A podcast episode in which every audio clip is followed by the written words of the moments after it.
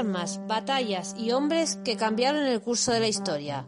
Esto y mucho más en Belun Artis Historia Militar.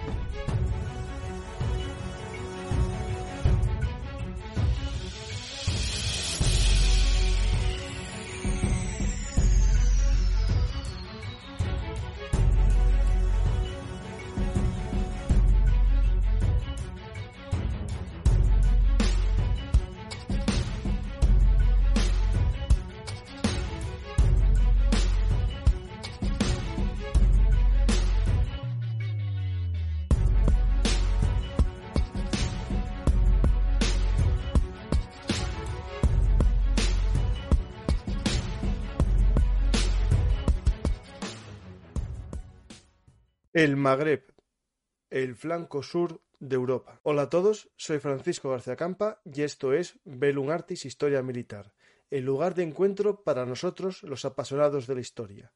Hoy volvemos a hablar de actualidad para conocer el Magreb, el flanco sur de Europa y por supuesto también de España. Para ello contamos con la ayuda de Mariano Méndez Rudilla, un amigo del canal con el que ya viajamos a Marruecos y a Libia. Pero antes, como siempre, os quiero recordar que si os gusta este programa, darle a me gusta, dejar un comentario y suscribiros al canal Belun Artis Historia Militar, el lugar de encuentro, ya sabéis, para nosotros.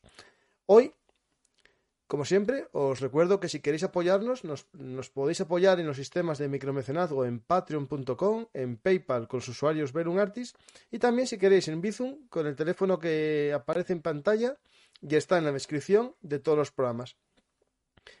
Alguno pensará que doy mucho la lata con este tema, pero prefiero ser independiente gracias a vosotros que depender de la publicidad, porque hay temas que son muy interesantes y por desgracia solo gustan a los muy cafeteros. Y así, aquellos que os gusta el café bien molido y no las cápsulas, tendréis siempre a vuestra disposición la cafetera de Belum Artis. Nada más y nada menos.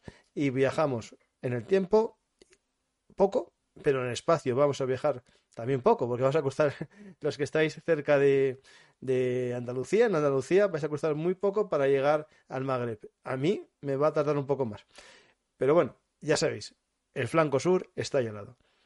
Otro día hablaremos del Sahel, también con Mariano, pero eso será en el próximo programa con Mariano Méndez Rudilla. Hola Mariano, ¿qué tal? Hola, buenas tardes. Buenas, eh, Mariano. Vamos a hablar de, un tema que, estudiaste para tus novelas, pero también en tu faceta de, politólogo, ¿no? De, ciencias políticas. Pues por lo tanto vamos a intentar conocer a nuestros vecinos del sur. Para algunos están llenos de tópicos, otros una simplificación muy sencilla, pues eh, todo sin comprender, y otros demonizan todo sin comprender. Es decir, los países son más complejos, ¿no? Que el bueno bueno o el malo malo, ¿no? Hay una serie de, variables geopolíticas que hacen que incluso un concepto como el Magreb sea distinto. No es lo mismo eh, Túnez que, que, Libia, que Argelia, que Marruecos o que Mauritania, ¿no? Que son los cinco países del Magreb. Correcto. tanto es así que veremos que hay grandes diferencias no solamente a nivel interno, sino incluso geopolítico. Mm. Hay dos grandes países que luchan por el liderazgo regional, por el Magreb, eh, y eso vamos a, verlo dentro de la configuración de lo que es el Magreb. Y la idea es explicar un poco cuál es la situación actual en el Magreb. Empezaremos con, una situación, con la situación a nivel regional para después integrarnos en lo que es país por país y tanto a nivel interno como su política exterior, como también su política de seguridad y de defensa. ¿Eh? Pues son temas que conoces en tus novelas, ¿no? En, Fuerza K y Operación Bastión, dos novelas que ya hablamos de ella en los programas anteriores, especialmente de Operación Bastión, que fue el primer programa... Baluarte, baluarte, baluarte. bueno, Bastión, baluarte. sí, Operación Baluarte se centra sobre todo en Marruecos, ¿eh? Y el Fuerza K actúa más en, Mali, eh, se lleva a cabo sobre todo en la zona de, Mali, pero también Mauritania, Argelia, es una, la zona más, pero sobre todo en la zona de, en la zona de, Mali. Y Fuerza K es más el Sahel. Ahí es un poco el, tema que veremos en otro programa. Me lié lugar de combustión, pero realmente casi desde el punto de vista de fortaleza estamos. Pues sí, forma parte del mismo sistema del mismo castillo. Pues eh, tenemos eh, un tema interesante, pero a la vez complejo, porque vamos a intentar en un programa eh, explicar cinco realidades importantes todas, con matices, que hacen que incluso entre ellas la interacción sea muy compleja. Y para nosotros los europeos también es compleja la situación que se pueda producir por un desequilibrio en cualquiera de esas naciones que tenemos justo al lado de nosotros, ¿no? Correcto. Sí, sí. O sea, empezaríamos, para empezar, con, lo que es la, región del Magreb. Como has comentado, está en el norte de África y, agrupa a cinco países que van desde, desde Libia, Túnez, Argelia, Marruecos y Mauritania. Y bueno, podemos añadir el Sáhara Occidental deja a un lado eh, Sáhara Occidental porque para algunos puede ser un país, para otros forma parte de, Marruecos. Nosotros no vamos a entrar en eso. Cada uno después, y además como eh, ya hablamos en su momento del tema del Sáhara y todo esto, más o menos está, está discutido. Pero lo que es la Magreb, para empezar, es una palabra árabe que significa el lugar donde se pone el sol, que para nosotros podríamos traducirla más adecuadamente como poniente, sería una palabra más, más adecuada, y, agrupa estos cinco países, como hemos comentado. A nivel general, hay una, hubo un intento de unificación de estos cinco países cuando se creó en 1988 la Unión del Magreb Árabe. Aún querían, digamos, de alguna manera eh, reflejar o, crear una especie de Unión Europea en la, en la, región, con todos los matices habidos y por haber, pero esa era más o menos el, el primer intento. Y uno de los primeros eh, que, digamos, promocionaron la idea y, la impulsaron fue precisamente uno de, eh, de, los que hablamos en el anterior capítulo, que fue Gaddafi. Gaddafi fue uno de los principales impulsores para que se creara la Unión del Magreb Árabe. Sin embargo, desde el primer momento, la Unión del Magreb Árabe funcionó muy poco, eh, apenas tuvo reuniones y, de hecho, la última reunión que, que, se, que se desarrolló fue en el año 2008. ¿Por qué? ¿Por qué ha habido este, este parón? ¿Por qué no, no ha prosperado? Pues, pues, precisamente porque hay dos países, en este caso Marruecos y Argelia, Argelia, que buscan ser los líderes en la región del Magreb árabe y había un problema entre ellos, y volvemos otra vez a lo de siempre, al Sáhara Occidental, que impedía esta, esta, digamos, llegar a acuerdos e incluso reuniones. Recordemos que en estos momentos tanto Argelia como Marruecos se tienen, están, ha habido una rotura de, relaciones y recuerdo las palabras del presidente Tabún de, Argelia que dijo expresamente hemos roto eh, mm, relaciones diplomáticas para no ir a la guerra. Fueron son palabras textuales. Palabras textuales. Lo que no, una vez más, yo digo, eh, Mariano, te interrumpo, pero eh, cuando dejas que los embajadores no hablen entre ellos es por si acaso se calientan. Porque... a ver si, si, el calentón de uno de los dos embajadores pegando un sopapo al otro, eh, ya comienza la guerra, ¿no? Claro, es que es lo que hablaba, comentabas tú antes. O sea, la gente puede. Hay mucha. A veces en, Occidente tenemos la idea de que el mundo árabe es, es un monolítico, y no es verdad. Hay muchas diferencias internas, tanto religiosas como sociales, como políticas, pero también geopolíticas y de, luchas por el poder. Este es el caso entre, Marruecos y Argelia.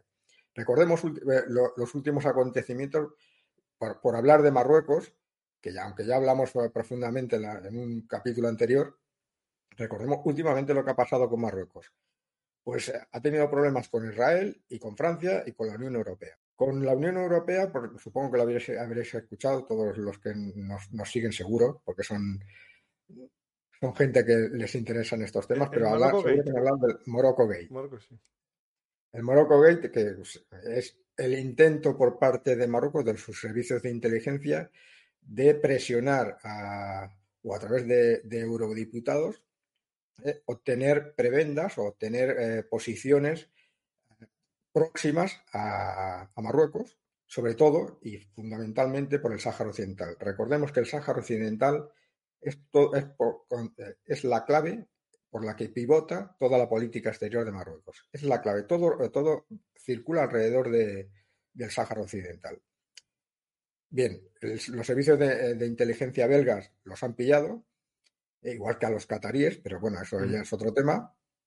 Eh, y en estos momentos, dentro del, Parlamento Europeo, se están pidiendo que haya acciones contra, Marruecos por, este intento de, bueno, por este intento no, por los sobornos que ha llevado a cabo a través de lobbies y a través de sus servicios de, inteligencia. Esto veremos cómo, evoluciona en el futuro, pero hay, hay movimientos, hay movimientos en, este sentido. No creo una cosa es a nivel de, Parlamento Europeo y otra cosa es a nivel de estados. A nivel de estados no creo que haya muchas diferencias porque los intereses predominan sobre cualquier cosa, pero a nivel de Parlamento Europeo sí que puede haber cambios y es más, seguramente es que tienen que haberlo porque ha, sido tan, tan chusca eh, la, forma en que, en que se, ha, se ha desarrollado este, este proceso de, Marruecos que, bueno, tienen que hacer algo sí o sí. De hecho, hubo una votación el otro día, ¿no? Que votaron todos los países, eh, muchos de ellos, digamos, una, no, sé si sanción, pero sí una especie de reprimenda, ¿no? Una condena, una condena a, a, los hechos.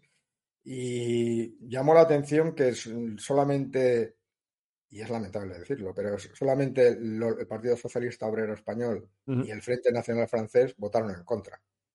Y, bueno, a ver, como dijo un, eurodiputado español, si hay que tragar sapos, se tragan.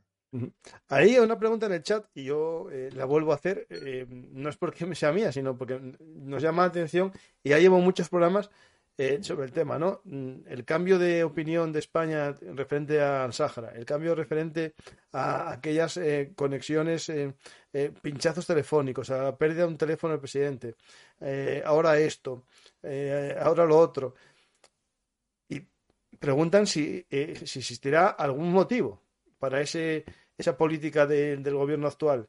O también incluso si es parte del lobby marroquí en el, Partido Socialista, que es algo ya tradicional. Y también lo hablamos en el programa anterior, yo creo, que en el caso de, del PP también tuvo algún tema de esto de pero en el PSOE siempre fue muy muy, resaltado que muchos tenían casa no o en Marruecos se decía no o se bromeaba por lo menos con algún presidente que estuvo muchos años en el gobierno.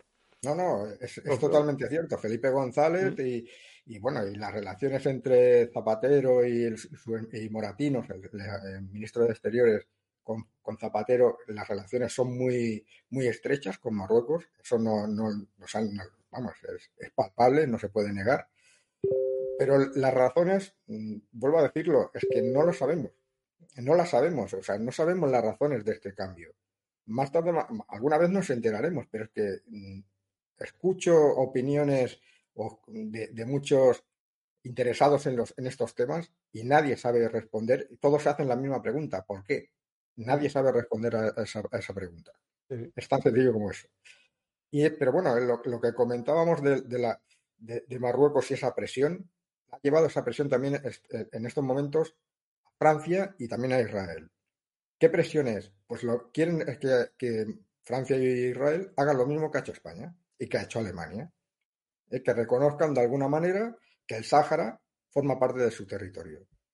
Bien, con Francia se han, en, estas últimas semanas se han producido algunos hechos que demuestran cómo, cómo varían la, situación con, estos países. Por ejemplo, con Francia esta semana estaba previsto que visitara Marruecos un, alto dirigente militar eh, y no lo ha hecho, se ha, suspendido por parte de Francia, ha suspendido esa visita eh, y, esa, ese malestar es creciendo, está, está creciendo, no va a llegar a más porque se depende mucho y la razón sobre todo es por el, eh, porque de alguna manera Francia se siente ninguneada por la posición, por la, porque Estados Unidos ha, digamos, acaparado la posición que antes tenía Francia.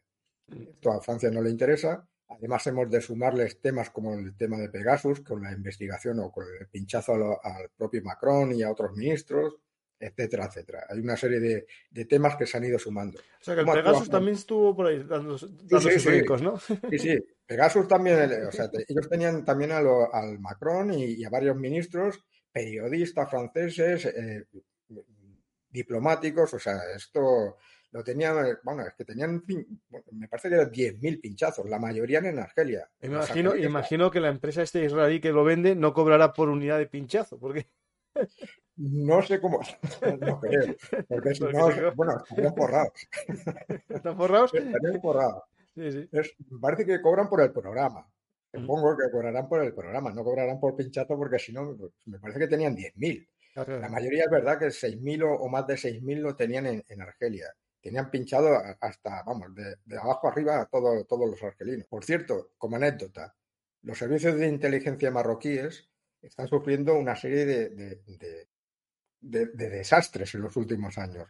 Pegasus, aunque parezca todo lo que han conseguido, a partir del momento en que se hace público, desaparece esa, ese enganche que tenías con, todos esos teléfonos. La acción que acaban de llevar a cabo en, el, en, Europa, en la, Unión Europea, también se han desbaratado. Todos estos desbarajustes que, que tienen los servicios de inteligencia marroquíes, evidentemente eso se paga. Eso se paga. Y con Israel, como eh, están intentando lo mismo, pero por parte de Israel no ha llegado ninguna noticia, es decir, ni, saben ni contestan. Eh, porque ellos, ellos ya han obtenido lo que querían ¿eh? o sea, y, que era el reconocimiento por parte de, Marruecos del Estado de Israel, y a partir de ahí las negociaciones, hay, hay intensas negociaciones en el tema de a nivel militar, hay muchas compras por parte de Marruecos, hay muchas compras, ¿eh? y los, marroquíes lo están utilizando sobre todo de cara, de cara al Sáhara, eh, drones, pero no solamente drones, también guerra electrónica, o sea, están haciendo bastantes compras a Israel y programas de, para guerra cibernética. Hay bastantes compras en ese sentido. Y hablando, por ejemplo, del tema militar, otro de los temas en cuanto a Marruecos que se ha oído últimamente es hablar de los T-72, seguro que los han oído hablar.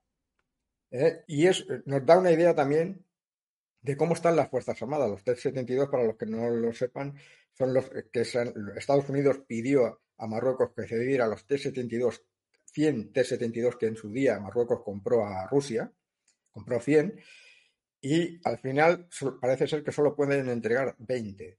20 que entregan no, directamente, sino que han sido enviados a la República Checa, donde van a ser modernizados y puestos al día, ¿eh? lo que demuestra que la logística por parte de las Fuerzas Armadas marroquíes deja muchísimo que desear, algo que tampoco debería de sorprendernos, dada la cantidad de, materiales diversos que tienen, pero muy diversos y de, muy, diversa procedencia que tienen. Esto, porque estamos hablando de soviéticos cuando mm, desde hace ya mucho tiempo son bastante amigos de Estados Unidos. Por lo tanto, esto tiene que más años que la carruca. Es decir, es T-72, pero de 72.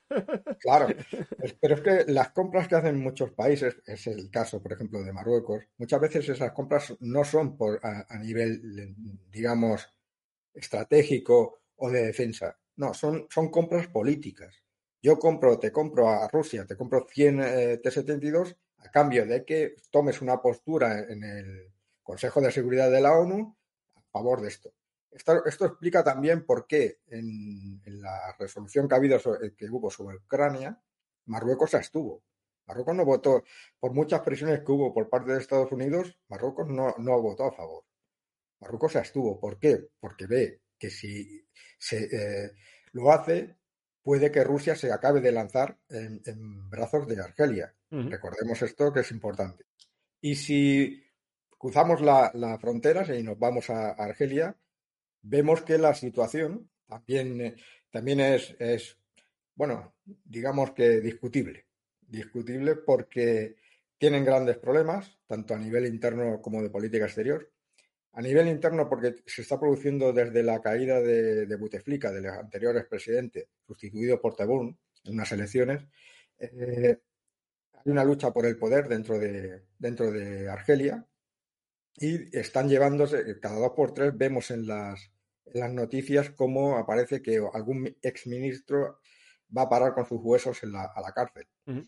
¿Eh? porque por temas de corrupción, por temas de, cualquier otra cosa. Hay todavía una lucha por el poder dentro de Argelia y eso hace que, eh, digamos, den un paso atrás en según qué temas, en dedicarse a preparar un, según qué acciones.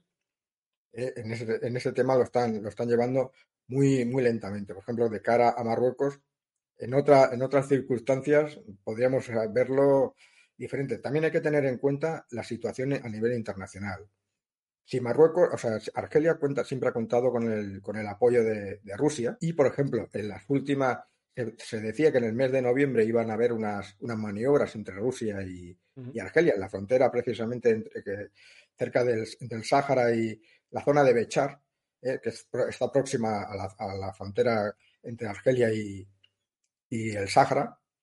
Y eh, finalmente, por presiones de la Unión Europea, por presiones de Estados Unidos, finalmente no se han producido esas, esas maniobras. ¿Vale? Pero el acercamiento entre Rusia y Argelia es total. ¿eh? Las compras, por ejemplo, de, de, grano que se están produciendo por parte de, los argelinos no tienen ningún problema, y, y, menos todavía con la subida de los precios del, del petróleo y del gas, que pueden comprar tranquilamente. ¿eh? y de hecho se están las últimas se está, están habiendo negociaciones para comprar nuevas, nuevos lotes de armamento por parte de Argelia eh, Rusia. O sea, en ese sentido ha habido ha habido movimiento. El plazo de entrega que es inmediato.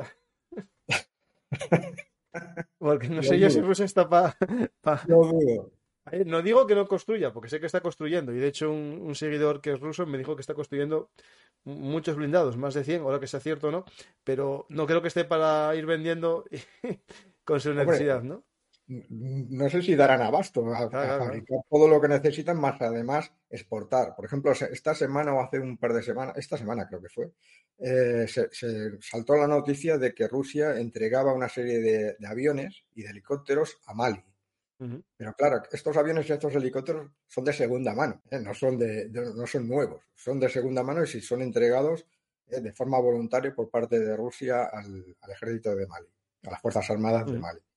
Pero las relaciones que tienes con, entre Argelia y, Rusia son muy importantes, iguales que son de importantes entre Rusia y China, ¿eh? son, son bastante buenas. Lo que pasa es que China siempre actúa de la misma manera. Ellos no, no dicen no les importa lo que pase dentro de los países, lo que van a hacer es, son negocios. Mm. Nosotros venimos a vender, no venimos a decirte lo que tienes y lo que no tienes que hacer en tu país o con otros países. Tú, o sea, mientras no haya injerencias, nosotros no tenemos ningún problema en ese sentido. Venimos a comprar y a vender. Y en ese sentido, con los chinos nunca, nunca ha habido problemas. Argelia es verdad que tiene un problema todavía de terrorismo. Tiene lo que pasa que el terrorismo a nivel interno cada vez está es menor, ¿eh? porque es incluso cada dos por tres hay rendición de, supuestos terroristas ante las Fuerzas Armadas argelinas y sobre todo actúan en la zona de la Cabilia y en la zona sur, en la zona de Tamanrasset, en la zona que fronteriza con, entre Níger, Mali y, Libia. de hecho, tengo un, programa, tengo un, programa, grabado sobre la independencia de Argel con Joaquín eh, Peñablanco, que no, no, perdona, Joaquín Mañez Postigo. Es que ya los dos Joaquines me lío entre ellos. Joaquín Mañez Postigo, que va a gustar mucho. Está grabado, un día lo, sacaré de sorpresa, pero es un programazo sobre la guerra de Argelia. hombre, muy interesante. Allí se aprendieron muchísimas cosas. ¿eh? Todo insurgencia, sí, sí. La guerra contra la insurgencia ahí. Sí, sí, a nivel operativo se, aprendieron muchísimas cosas. Pues eh, recordemos también, por ejemplo, el, tema de la cabilia, eh, que algún día, si queréis, podemos hacer un programa sobre los movimientos independentistas en, en, África. Muy Os sorprenderéis, ¿eh? Os sorprenderéis. Hay un montón de grupos eh, separatistas, algunos con, utilizando, la, utilizando guerrillas o, terrorismo, pero hay muchos y en lugares que os, sorprenderéis. Y es muy interesante. De pues Mariano, te acabas de, de poner una tarea ya. Porque hay que, hay que recordar, claro, que cuando hablamos de Europa hay nacionalismos, pero cuando hablamos de África lo que hay es gente que está en un país que no eligieron. Es decir, porque casi todos los países se hicieron con líneas a la... Vamos, europeos. ¿Tú qué tienes? ¿Esta costa? Pues tira para adentro hasta que libres. O choques con todo europeo, ¿no? Claro, y al final eso generó unos mapas eh, eh, políticos muy complejos. Es decir, ya Europa es compleja y lo sabemos todos, pero África eh, es aún más compleja porque etnias quedaron divididas en tres países y cuatro. Correcto, mira, mm. tenemos el ejemplo de los Tuareg. Los Tuareg que, están en, Mali, en Libia, en Argelia, que están en, Burkina Faso y en Níger. O sea, están en todos esos países. Estamos hablando de una población de apenas 3 millones de habitantes, pero están en todos esos países. Ya, pero sería interesante, me lo apunto, me lo apunto. Ah, apuntado, pues tenemos ahí a estos de la Cabilia, a los, combatientes. Sí, los de la Cabilia precisamente saltó la noticia hace unos meses de que Argelia le echaba en cara a los marroquíes de que estaban apoyando a un grupo separatista que tiene, está, eh, está en Francia, está en París, eh, y que pide la independencia de la Cabilia y Argelia los consideró como grupo terrorista y condenó el apoyo que estaban dando los marroquíes a, la Cabilia. Es curioso, pero los argelinos de momento no han dicho nada al respecto sobre el tema del RIF. Sobre el tema del RIF no han dicho nada, pero, pero el tema está ahí. El tema está ahí. Es, otro de los. Hombre, yo estaría todo el día rifeños. Vosotros nunca fuiste. Bueno, de momento tienen el Sahara. de momento tienen. Bueno, tienen ya con ellos, sí, sí. Justo. Claro, claro. Eh, o sea que de momento tiene, tienen bastante ahí. Eh, y bueno, es lo que comentamos también. Ha habido un acercamiento en esta. Son, eh, yo voy comentando noticias que, que aparecen casi a diario. Esta misma semana ha habido la visita de, de la presidenta Meloni de, Italia a Argelia para llegar a acuerdos de, sobre gas y para la venta de, gas, pero también para acuerdos económicos importantes, incluso temas a nivel de defensa. Se comentaba la, posible venta de, más fragatas italianas a Argelia. O sea que el tema eh, está, está en movimiento. En esa zona, entre Marruecos y, Argelia siempre hay movimiento. Cada semana, por no decir diarios, hay movimientos. ¿eh? Y, no, y, está muy interesante, porque es la lucha que hay entre estos dos países lo que predomina a nivel, de, a nivel regional. ¿eh? Cuando uno hace un movimiento, el otro responde. ¿eh? O sea, es continuo. Y las, tanto a nivel de alianzas como a nivel de, a nivel militar como a nivel político. Es lo que comentábamos antes. Francia, en estos momentos, además siempre ha jugado a la misma, a la misma baza. Cuando ve que se aleja de Marruecos, se acerca a, Argelia. E, e, esta misma semana, ayer, estaba el, jefe de las Fuerzas Armadas argelinas visitando eh, París. Hacía más de un lustro que no había, se había producido, por no, digo un lustro por no decir una década, que se había producido una, la visita de un jefe de las Fuerzas Armadas argelinas a, Francia. ¿Por, ¿Por, qué? Porque ha habido un acercamiento de Francia Argelia en contra de Marruecos por lo que hablábamos antes, por el tema de eh, el, acercamiento de Marruecos a Estados Unidos. Todos estos movimientos, y España está por ahí, como siempre, España está por ahí, y bueno, y haciendo sus cosas, haciendo sus cosas, como diría el otro. ¿Haciendo sus cosas o, algunos más perdidos que el Fire Melrose Place? En algunas cosas, en algunas cosas da la sensación esa. En algunas cosas a veces da la sensación esta. Y lo digo con pena porque con todo lo que seríamos capaces de hacer, a veces da la sensación de que no, no estamos a la altura. No tenemos, por desgracia, una, una élite preparada para, para, para, estos temas. Qué buen vasallo si hubiese tenido un buen rey. Correcto. Eh, pues es que, es que, claro, a partir del momento, es que la, la, clave es, a partir del momento en que no sabemos por qué ha habido los movimientos que ha habido con el tema del Sáhara, mm. y no lo dice alguien como yo, lo dicen cualquier persona muchísimo más informada y cercana a, al poder. Eh, o sea, cuando nadie sabe por qué se ha habido esos, ese acercamiento y no nos vale que haya sido por el tema de, disminuir la, llegada de inmigrantes, es que esa no es la razón. Eh, primero, porque esa no puede ser la razón, porque si esa es la razón, lo que estás haciendo es demostrando una debilidad. Claramente. Claramente. y sobre todo eh, en un momento a ver, que mm, yo solo soy comentarista y analista y poco hablador, ¿no? Eh, por internet. Con unos estudios un poco así, bueno, que a lo mejor tengo alguno más que un ministro del ramo, pero por desgracia, eh, eh, no digo que no. Pero algo que se analiza desde fuera, ¿no? En un momento de crisis energética, ¿no? En el que España tiene consecuencias de la guerra de Ucrania con el gas, con el petróleo. Pues toca las narices al que te vende el gas casi en exclusiva y tienes los gasoductos casi para ti dispuestos con posibilidad de ampliación y bueno y, mantener un buen precio empezar a tocarle las narices al día siguiente se estropea uno de los gasoductos. Eh, es, es, todo muy extraño y por eso a mí no me vale ninguna razón porque todas me parecen absurdas en la balanza entre llevarse bien con Marruecos a cambio de no se sabe quién y llevarse mal con Argelia a cambio de, llevarse mejor con Marruecos, ¿no? Es decir, es un tema que yo digo que, que llevarse bien con todo el mundo, pero, pero que nos lo digan claramente. Es que, como comentábamos en el primer capítulo que hablamos, España siempre ha jugado a la baza, ha estado siempre en el medio. y lo que le interesa a España es llevarse bien con los dos. ¿Por qué? Porque sabe que los dos entre ellos se llevan a matar. Así es que si el problema es ese, eh, si tú estás en medio, saca beneficio de los dos. Hablando pues, claramente, nosotros sacábamos beneficio de los dos.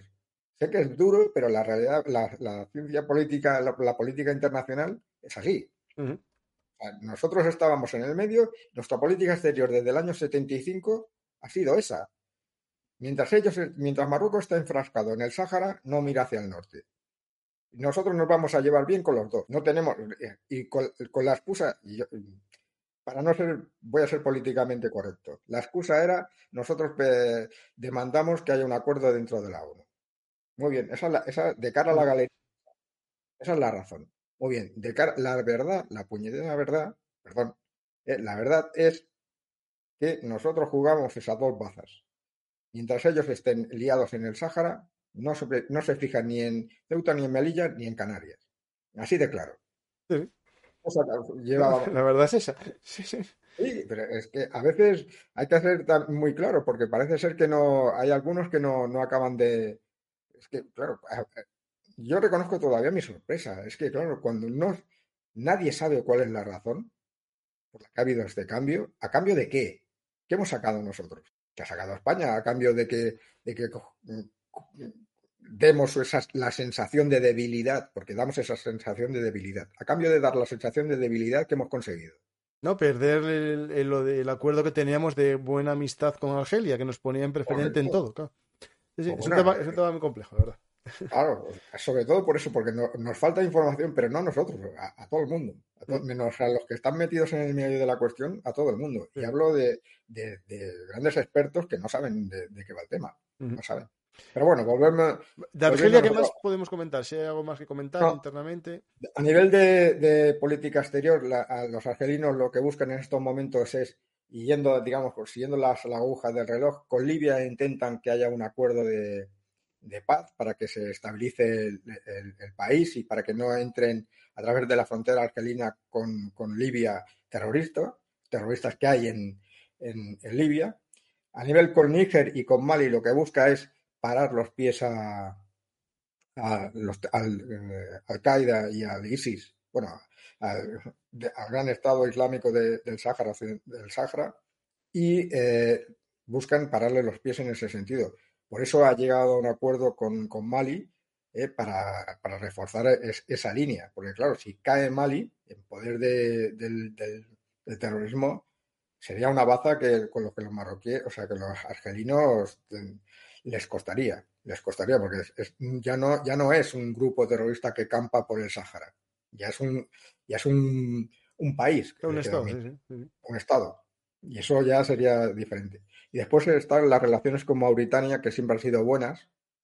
Desde el primer momento hay, hay grandes, grandes avances y en estos momentos una de las causas por las que se está construyendo, mejor dicho, por la que se está avanzando en la construcción de una carretera que une Tinduf con, con Nuachok y que recorría hasta ahora parte de lo que es el Sáhara Occidental, se ha desviado por, por Mauritania mm, por los ataques que ha habido con drones contra, contra vehículos de los civiles, la mayoría civiles eh, por parte de los marroquíes, con ataques con drones que han causado bastantes muertos. Y ahora eso está potenciando lo que es la, el acuerdo con, con Mauritania entre Argelia y Mauritania. Pues nos vamos, pasamos a, pasamos a eh, no sé qué orden ibas a decir, pero creo que Túnez a lo mejor es más tranquilo, ¿no? Mm, pues pasemos primero a Libia y vamos de. Ah, vale, vale, vale, vale, Más que nada, a ver, más que Tú nada. vas por el interior y yo voy por la costa. Porque por la costa está antes Túnez y por el interior está un poco antes Libia. Eh, sí, sí. Más que nada por recordar un poco lo que habíamos, lo hablamos en el capítulo anterior. En el laberinto libio. Es, el laberinto libio que ha habido, ha habido movimientos, algunos interesantes, y, pero bueno, ya veremos a ver cómo, cómo evoluciona. Ya veremos a ver cómo, cómo evoluciona. Resulta que en el, último mes eh, han aterrizado en, Libia, tanto en la zona de Haftar, de, de Benghazi, como en la zona de, de Sarrej, de Trípoli, han aterrizado bastantes países y bastantes em, jefes de los servicios de inteligencia. Por ejemplo, en el servicio de inteligencia turco en Benghazi. Y, por ejemplo, el jefe de la CIA eh, estuvo también en, la zona de, Benghazi para reunirse con Haftar. Eh, recordemos que Libia está dividida en dos. La zona occidental está liderada en Trípoli, la, con la capital en Trípoli, está liderada por, por el presidente Sarrej y mm, está, digamos, asesorada por Turquía por Qatar. Y en la zona oriental, que es la capital, digamos, que sería Benghazi, estaría, contaría con el apoyo eh, de Egipto, de Arabia Saudí, de Emiratos Árabes Unidos, eh, y contarían con ese apoyo. Eh, ha habido dos acontecimientos importantes. Uno de ellos es que llegaron a un acuerdo entre Turquía y la zona occidental para delimitar lo que son las aguas entre Turquía y, Libia. Mm.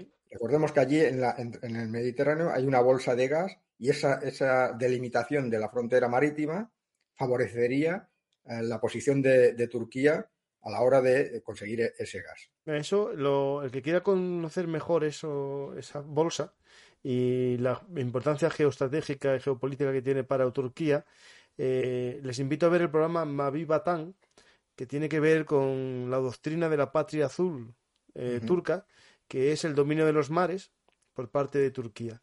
Es muy interesante este tema porque para Turquía eh, esas bolsas de gas que, digamos, linealmente salen de su costa, chocan en parte con unas islas griegas que hay justo por ahí, que ellos no reconocen como Grecia, pero bueno, entran en, juego. Y, después, si prolongásemos la costa eh, libia hacia. Voy a ponerlo para que veamos un poco. En diagonal, porque esto, claro, esto de las aguas internacionales y tal es un poco complejo, porque eh, lo hace China también. Es decir, tú dices, bueno, sí, yo tengo unas aguas internacionales aquí, que claro, que, en línea recta atraviesan eh, todo el mar Egeo, eh, pasó por Creta y llega a Libia. Es decir, Creta, como es, fue mía, hago yo aquí una línea recta que atraviesa Creta y también es mía, porque viendo el mapa no hay una línea recta con Turquía sea, Libia-Turquía en línea recta, es más bien una diagonal que, pasa por islas griegas todo.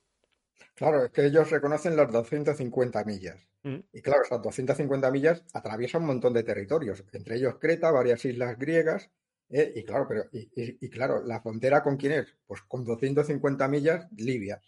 Y trazan esa frontera. Y han llegado a un acuerdo entre Turquía y el gobierno de Trípoli. Y Trípoli ha aceptado. Pero es que al mismo tiempo, al mismo tiempo, ha habido movimiento de ficha por parte de Egipto.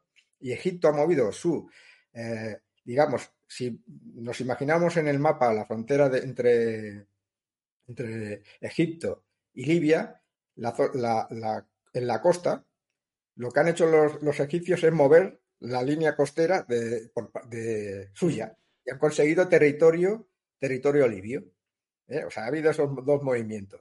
Claro, eh, cuando esto pasó, al cabo de dos semanas, aterrizó en, en Benghazi el, jefe de los servicios de inteligencia turcos para reunirse con el, con el mariscal Haftar, que dirige lo que son las fuerzas que están en la zona oriental, y, no, aunque no ha trascendido de qué hablaron, uno puede más o menos llegar a, la, idea de que han hablado de estos temas y de que haya un acuerdo entre las partes.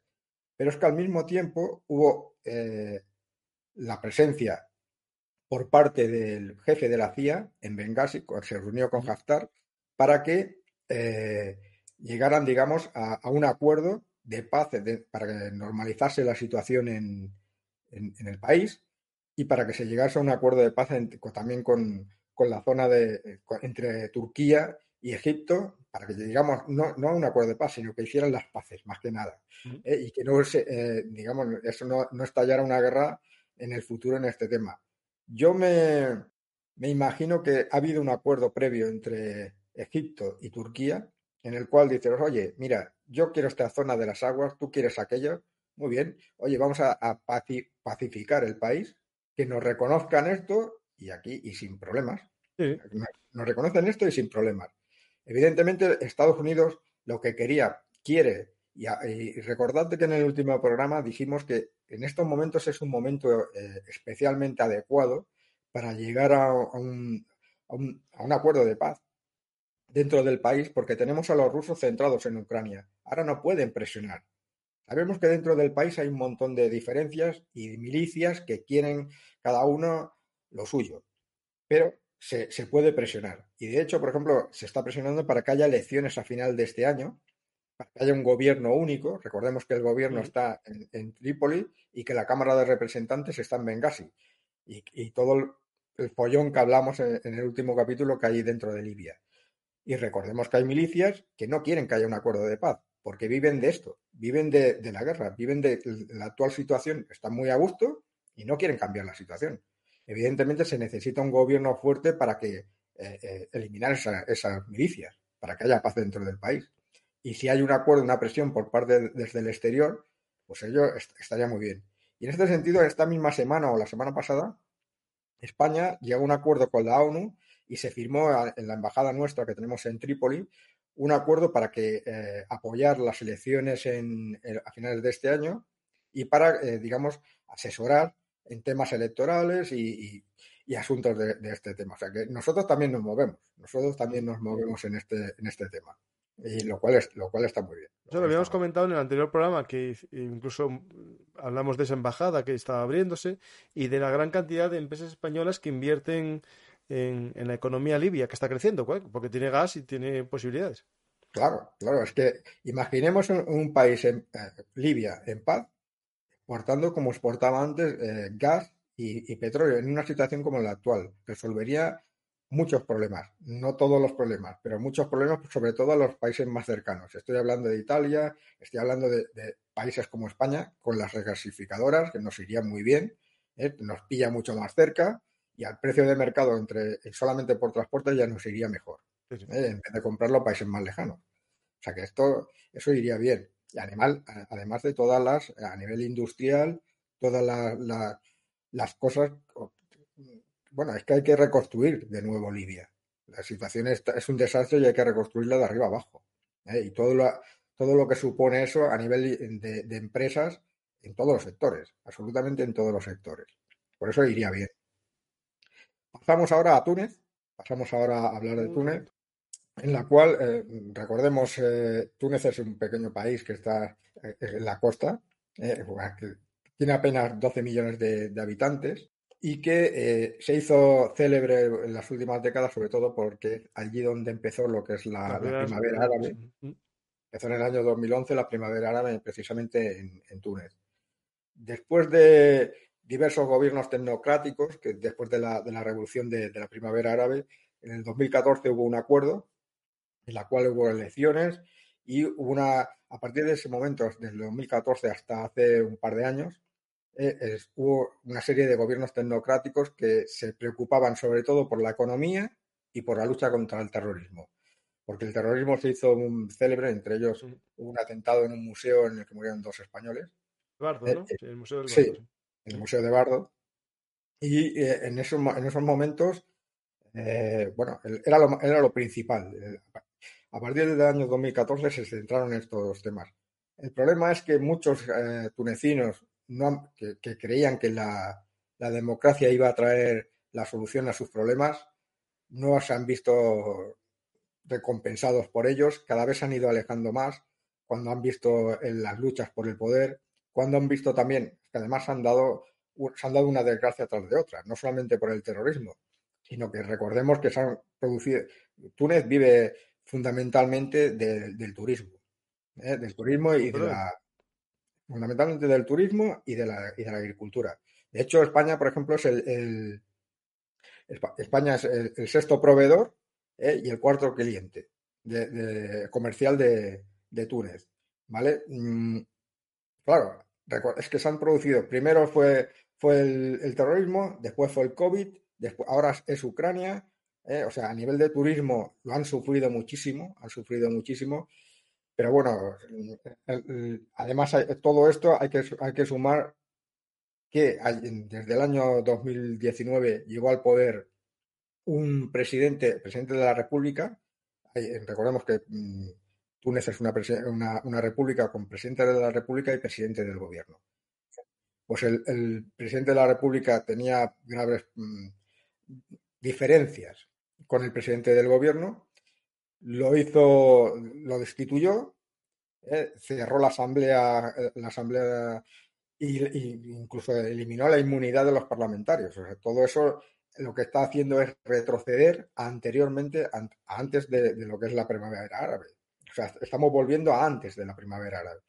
Este, lo que pasa es que desde, desde, Europa, desde Occidente, se está mirando hacia otro lado porque hay, volvemos otra vez a los intereses de Estado. Mientras luche contra el terrorismo, mientras de alguna manera pare los pies a la inmigración, nosotros miraremos para otro lado. Eso es un asunto interno de, Túnez. Sí, sí, sí, sí.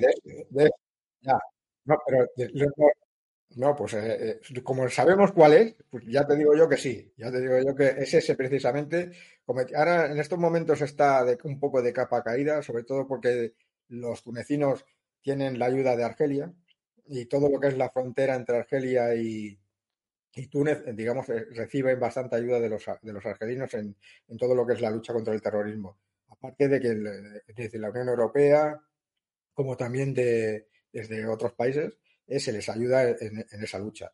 Y en estos momentos, lo que pasa, el problema es más político que, digamos, que de, terrorismo, de, seguridad. a nivel, mira, a nivel de, de, defensa, hay un, algo que seguramente pocos conocerán, pocos conocerán.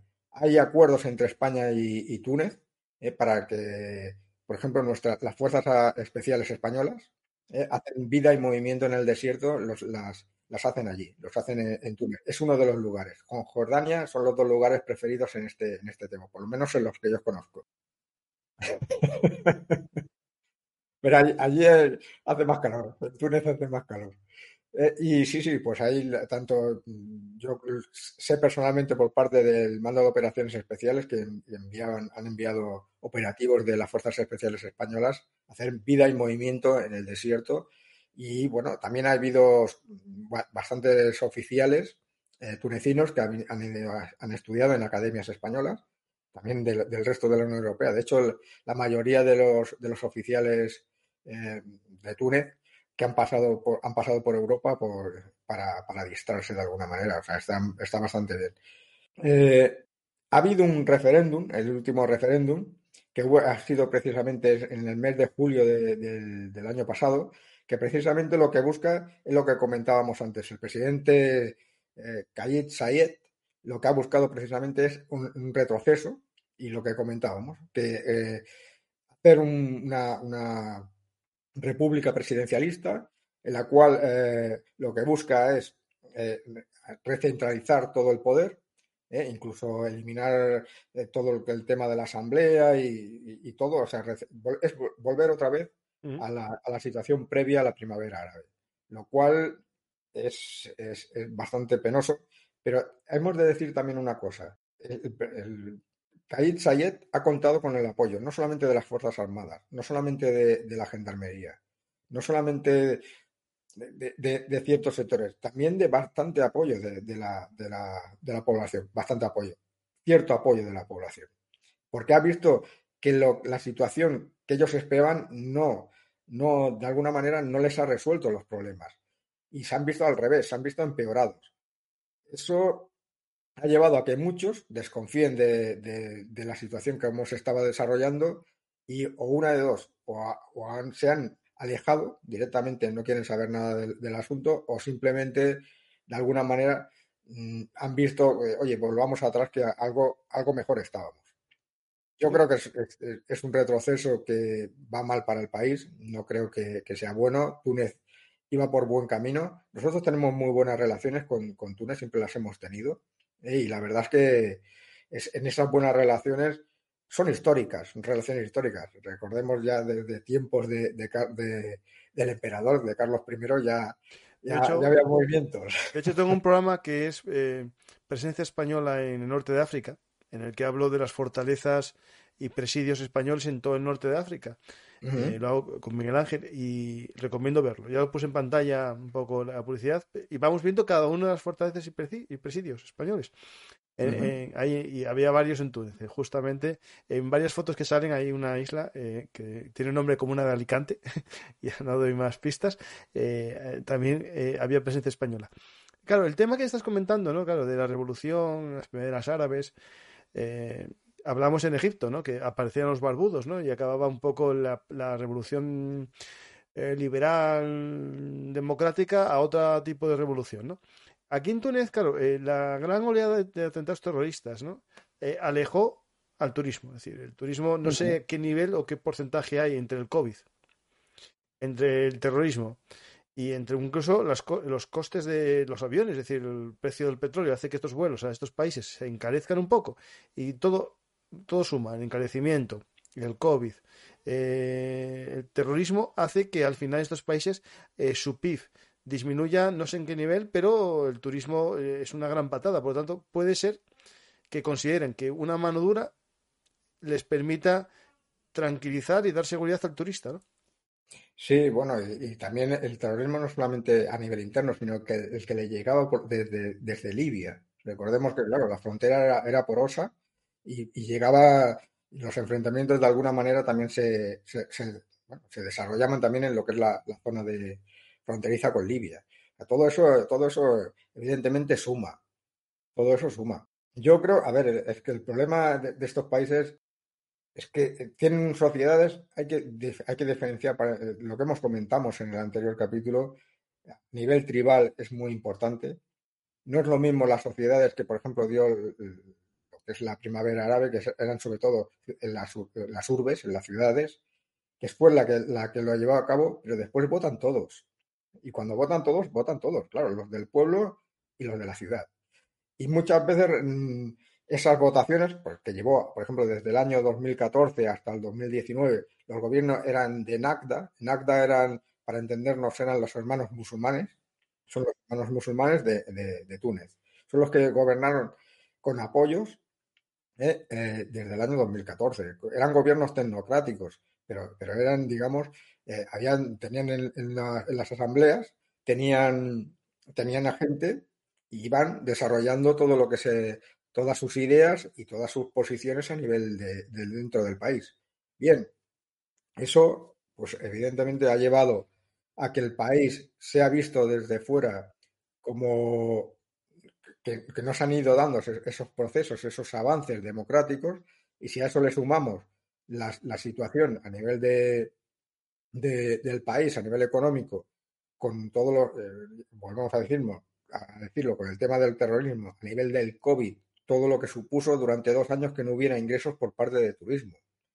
Todo lo que hubo, por ejemplo, con el tema de la, de la guerra de Ucrania, el coste que supone para ellos la importación de petróleo, la importación de, productos, el coste que eso significa. es que este país no tiene ni el beneficio del incremento del gas o del petróleo como tiene Argelia y Libia, tiene la problemática del sobrecoste de los cereales también. Correcto. Y bueno, es que claro, este, este es el país que está a punto de estallar, claro. claro. es, que esto, es, tan cierto como es así. Es así, claro, es que los ingresos, si además te dependen de que vengan los extranjeros a, hacer turismo, si con la situación actual de crisis o, de. Mm, bueno, con la situación de Ucrania que estamos, que estamos viviendo, si a eso le sumas dos años anteriores con el tema del COVID, pues evidentemente están desesperados. Están desesperados. El, presidente que llegó con esa imagen de que, oye, voy a restituir los valores, voy a. Claro, tenía una imagen buena, mm. pero ahora él gobierna. Hasta ahora tenía el, que se llevaba, para entendernos, los palos era el presidente, el presidente del gobierno. Pero a partir del momento en que él asume toda la, todo el poder, en que quita al presidente del gobierno y es él el que dirige el país, a partir de este momento el que va a recibir los palos es él. Sí, claro. ¿Eh? El que va a recibir los palos es él. Y claro, en una situación que no va mejor, por lo menos en los últimos, eh, tenemos que ver la situación actual. Es que no parece que vaya a ir a mejor el, ojalá el año que viene, o este año, perdón, en el tema de turismo mejore, pero la situación no, es cierto que muchos, muchas repúblicas, eh, cuando hay problemas así de crisis o, o, similares, crean una reforma, un cambio constitucional a una, república más presidencialista. Me viene el recuerdo, por ejemplo, de Francia en la época de la guerra de Argelia. La nueva república era mucho más presidencialista que la anterior. Es decir. Claro, bueno, bueno, de hecho fue De Gaulle el que paró un golpe de Estado en toda regla. Fue De Gaulle el que paró un golpe de Estado en toda regla. Bien, eh, es, la situación. Y si pasamos ya, por ejemplo, a Mauritania, al último país de, la región, podemos decir, bueno, es el país más pobre de, los cinco. De hecho, es, tiene apenas una renta per cápita de, de 2.000 dólares frente a los demás que aproximadamente es 3.000 y pico dólares. Eh, pues eh, es el país más pobre con diferencia. la política interna de, Mauritania es, bastante estable, bastante estable dentro de la región, aunque ha habido eh, desde un golpe de Estado, en, pero hace ya una, un par de, una, una década y media, hubo 2005 me parece que hubo, en 2009, una, un golpe de Estado. Desde entonces ha habido cambios de, gobierno, eh, pero ha habido, digamos, han sido pacíficos eh, estos cambios de gobierno y la política exterior de, Mauritania se centra en, a nivel en el norte y es lo que hablamos en el primer capítulo, el miedo que tiene Mauritania es que es el gran Marruecos, es que en algún momento Marruecos intente de alguna manera eh, dominarla, conquistarla. Eh, algunos, recordemos que en algunos sectores todavía buscan, viven del, Gran Marruecos, que incorporaría no solamente lo que es el actual Sáhara, sino todo lo que es Mauritania, parte de Argelia, incluso parte de Malí. O sea que, claro, los mauritanos siempre les ha interesado que el Frente Polisario venza. Porque ellos quieren que, haya un, un Sahara independiente. ¿Por qué? Porque les serviría de colchón. A partir de ese momento, el, problema del norte se quedaría liberado. Eso, es así de claro. Con respecto al sur, eh, hubo problemas en su día con, Senegal. ¿eh? En ese sentido, parece que se han arreglado bastantes. Incluso parece ser que en la frontera entre Argel, entre Mauritania y Senegal se ha descubierto en la zona marítima se ha descubierto una bolsa de petróleo, pero bueno, es, una cosa que se lleva comentando desde hace tiempo y mm, de momento nos han dado pasos, pero parece ser que, en ese tema... Y es importante porque Mauritania, a diferencia de otros países, eh, vive sobre todo de las minas de, hierro, minas de hierro de la época de, la colonia francesa, la época colonial, y de la pesca. Esos son sus dos fundamentales ingresos, aparte de los, eh, de los mauritanos que están en el exterior que envían remesas. O sea, a nivel de economía es un país muy pobre ¿eh? y bueno, con, nosotros tiene una, muy buena relación. ¿eh? O sea, recordemos, por ejemplo, que este a finales del, año pasado, o, al, perdón, del año pasado del otro, estuvo, visitó la reina. nosotros tenemos a nivel de defensa tenemos muy buenas relaciones, nuestras Fuerzas Armadas entrenan a las Fuerzas Armadas mauritanas. Allí en Mauritania se celebran mm, anualmente los ejercicios Flintshot, que son los de las Fuerzas Especiales, que nuestras van tanto del Mando de Operaciones Especiales del Ejército de Tierra, el eh, ZAPAC del Ejército del Aire o la Fuerza de Guerra Naval Especial de la Armada. Suelen ir a, hacer maniobras, pero también hay presencia de la Guardia Civil y de Policía Nacional para luchar contra la inmigración. Allí hay de forma presencial y continua dos patrulleras, dos pequeñas patrulleras de la Guardia Civil y un helicóptero, un Vol 105, Volkov 105. ¿eh? Y después, y, habitualmente también hay la presencia del CN 235 que tiene la Guardia Civil, un casa Nurtanio 235, que, que realiza visitas y, y bueno, están todos para controlar la, inmigración. En ese sentido hay una, buena experiencia eh, y hay un buen acuerdo. Mauritania con, España siempre se ha, habido una buena relación. En los últimos años incluso se ha incrementado esta misma semana. Es que, es que esta misma semana el, el almirante de, de Mauritania ha visitado, ha visitado España. O sea, hay una buena relación, pero no solamente a nivel militar, sino en todos los sentidos. ¿eh? Ha habido siempre una buena relación y, es, mm, y es bueno para nosotros. Es bueno tener una muy buena relación con Mauritania. Y bueno, a partir de aquí, pues eh, estoy a vuestra disposición, porque más o menos para, hacernos una idea de lo que era el Magreb, ¿eh? Mm. Tenemos dos grandes líderes que luchan por el poder, para, el liderazgo regional, que son Argelia y Marruecos, cada uno con sus problemas internos, con sus problemas a nivel, a nivel eh, internacional también. Y después tenemos una serie de países con mucha menor potencia, ¿eh? que serían Túnez y Mauritania, y otro, un actor como, como Libia, que está resolviendo sus problemas internos y que si los llegara a resolver mm, podría tener una voz y voto en, esta disposición entre Marruecos y, Argelia. me, está preguntando en el chat, ¿no? Que por qué no hablamos de Mali, ¿no? Eh, es verdad que, perdona que se me sale aquí. Es verdad que Mali, bueno, está justo en el mapa ahora mismo, ahí.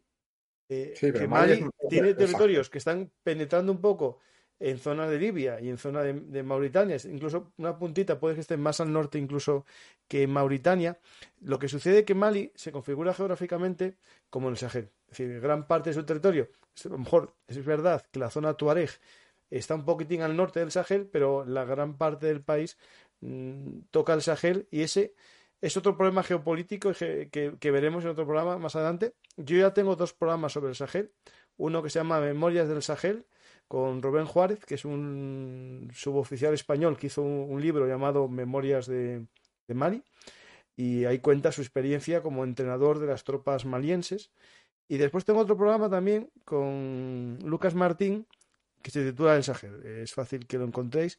Y por lo tanto, en, esos dos programas damos una visión de esta zona. Que podemos volver otro día contigo también, porque es donde, donde digamos, haces tu libro Fuerza No, sí, pero em, piensa que, por ejemplo, la novela que, se desarrolla en, la zona, ha habido tantos cambios en los últimos meses, en el último año y medio, ha habido unos cambios brutales eh, que nadie en aquel momento se los podía ni imaginar. Yo cuando escribí la, novela ni me los podía imaginar los cambios que se iban a producir. El hecho de que se haya expulsado a, los franceses de Mali y que este mes de febrero tengan que salir eh, de Burkina Faso, no, se, no, se, lo esperaba nadie, absolutamente nadie. Los avances que ha habido por parte de, los terroristas hacia el sur son brutales, pero tanto en Mali como, como, en Burkina Faso. La presencia de Wagner en, Mali no se lo esperaba nadie. ha habido unos cambios brutales en muy pocos meses, en, poco, en, un año y medio. Ha habido unos cambios, pero que no, se los esperaba absolutamente nadie. son consecuencia de una serie de, una concatenación de, hechos, un golpe de Estado que se produjo en Mali, que llevó a que querían perpetuarse en el poder y a cambio los franceses dijeron que no, pues los malenses han dicho, pues si no quieres que me, quede, pues nada, te vas tú. ¿eh? Han cogido y se le han dicho que, se vayan. Ah, pero ahora, claro, la comunidad internacional que se quedó, que entró en Mali, entre otras cosas, para apoyar a los franceses, la pregunta es, ¿y qué hacemos? España sigue ahí, pero... Claro, o sea, pero es que hasta la MINUSMA, la, misión de, Naciones Unidas, de Naciones Unidas, se está preguntando, oye, que el año pasado, el año 2022, hubo 20, y pico muertos de, la MINUSMA, ¿eh? por parte de, ataques terroristas. O sea, que no, es moco de pavo el asunto. O sea, el asunto es grave. ¿eh? Pero, y a partir de ahí, también España, España está haciendo lo posible para no retirarse, pero claro, lo que no puede hacer es quedarse sola. No va a ser España la que va a entrenar al, al, ejército maliense. Claro, pero es que Mali está dando ya casi un estado fallido. Ya, ya estaba ya y ahora ya le dieron la puntilla. De hecho, es un tema muy interesante y es un tema que vamos a hablarlo. También voy a hablarlo con, con, Lucas, que hice el otro programa con él, porque, por desgracia, eh, nos fijamos, tenemos centros de atención y este centro de atención es muy importante. Eh, Ucrania, yo dedico muchos programas, pero la gente en la actualidad cegó ahí y hay programas que son muy interesantes, como este, que la gente ya ni lo abre. Es decir, una vez que lo abre, les gusta, ¿no? Y, lo puede, y puede aprender. Pero estamos focalizando en un lugar muy importante, pero también se juega la geopolítica aquí. Es decir, si Putin, eh, con todos los problemas que tiene en Ucrania, está mandando tropas, pocas, ¿no? Vale, escasas, eh, pero especiales, ¿no? De la Wagner. Aquí es por algo. Es decir, si, si está atacando este, este flanco con su Wagner y con sus miembros del FSB, seguro también, es porque considera que es importante para Europa debilitarles ahí. Es decir, si yo ataco esta zona, algo voy a ocasionar yo en el tablero mundial. Y es importante que nosotros como ciudadanos entendamos el por qué, ¿no? O, o qué sucede allí, por lo menos. Que eso no sale en los diarios. Es decir, no, no, no, hay una noticia de que grupos terroristas están avanzando por el desierto de Mali, que, que Francia fue expulsada de Mali, muy poca gente lo sabe, y solo se quedan en, en, Níger porque tienen allí el uranio, ¿no? Es decir, hay cosas muy... Eh, de hecho, el uranio que, que, que compran literalmente allí, porque si a Francia se queda sin ese uranio, el mayor suministrador del mundo de uranio es, Rusia. y se van a quedar sin uranio también. Es decir, a ver no, pero para, que vean, eh, a nosotros también nos interesa, para que vean cuando los que nos escuchan, los intereses tan intrincados que hay. No, creo que es el 10%, creo como mínimo es el 10% del uranio que utiliza España, lo compramos en Níger, lo traemos de Níger. O sea que no es, los movimientos que, lo que pasa es que muchas veces estos movimientos de política exterior, de geopolítica, son pocos conocidos, pero los movimientos existen.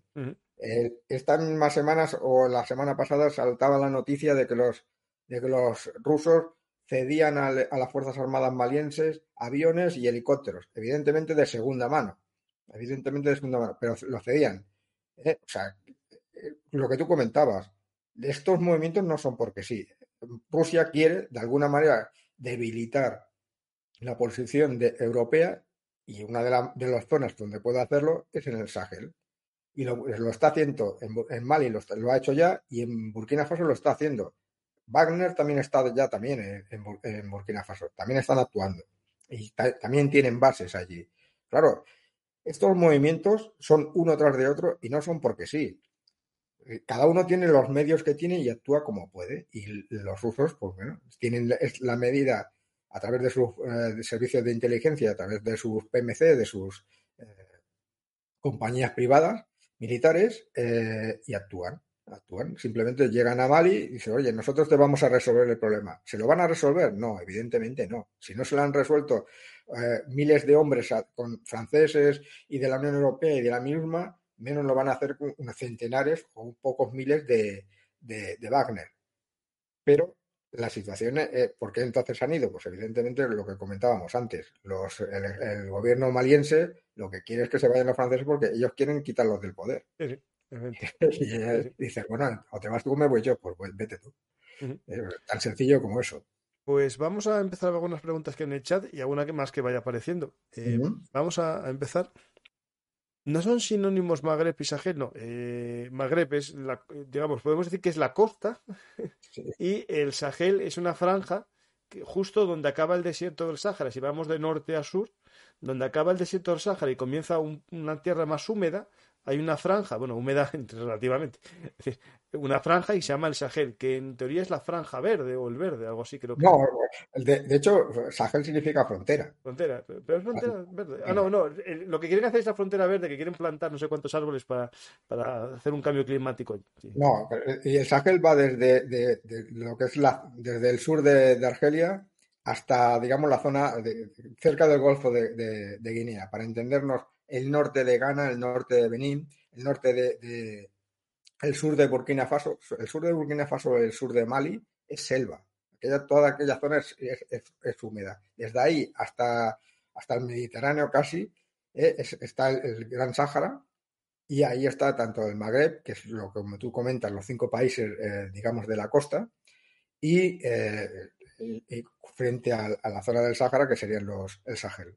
Mm. Ahí se ve un poco la zona verde y empieza una zona un poco más arbolada y esta zona más arbolada es el Sahel. El resto ya sería desierto hacia el norte, ¿no? Lo digo porque, claro, la gente de América esto no lo conoce tan bien como a lo mejor, digo también, como tendría que conocer un español. mira, más o menos eh, equivaldría a Mauritania, eh, Mali, eh, todo lo que es la zona de Níger, Chad, el Sudán, y Eritrea, Etiopía, eh, Más o menos para, para centrarnos. incluso también a lo mejor lo que es la República Central. Bueno. Y Centroafricana sí, Centroafrica no, no, es, pero sí que lo consideran porque la Wagner está metida ahí.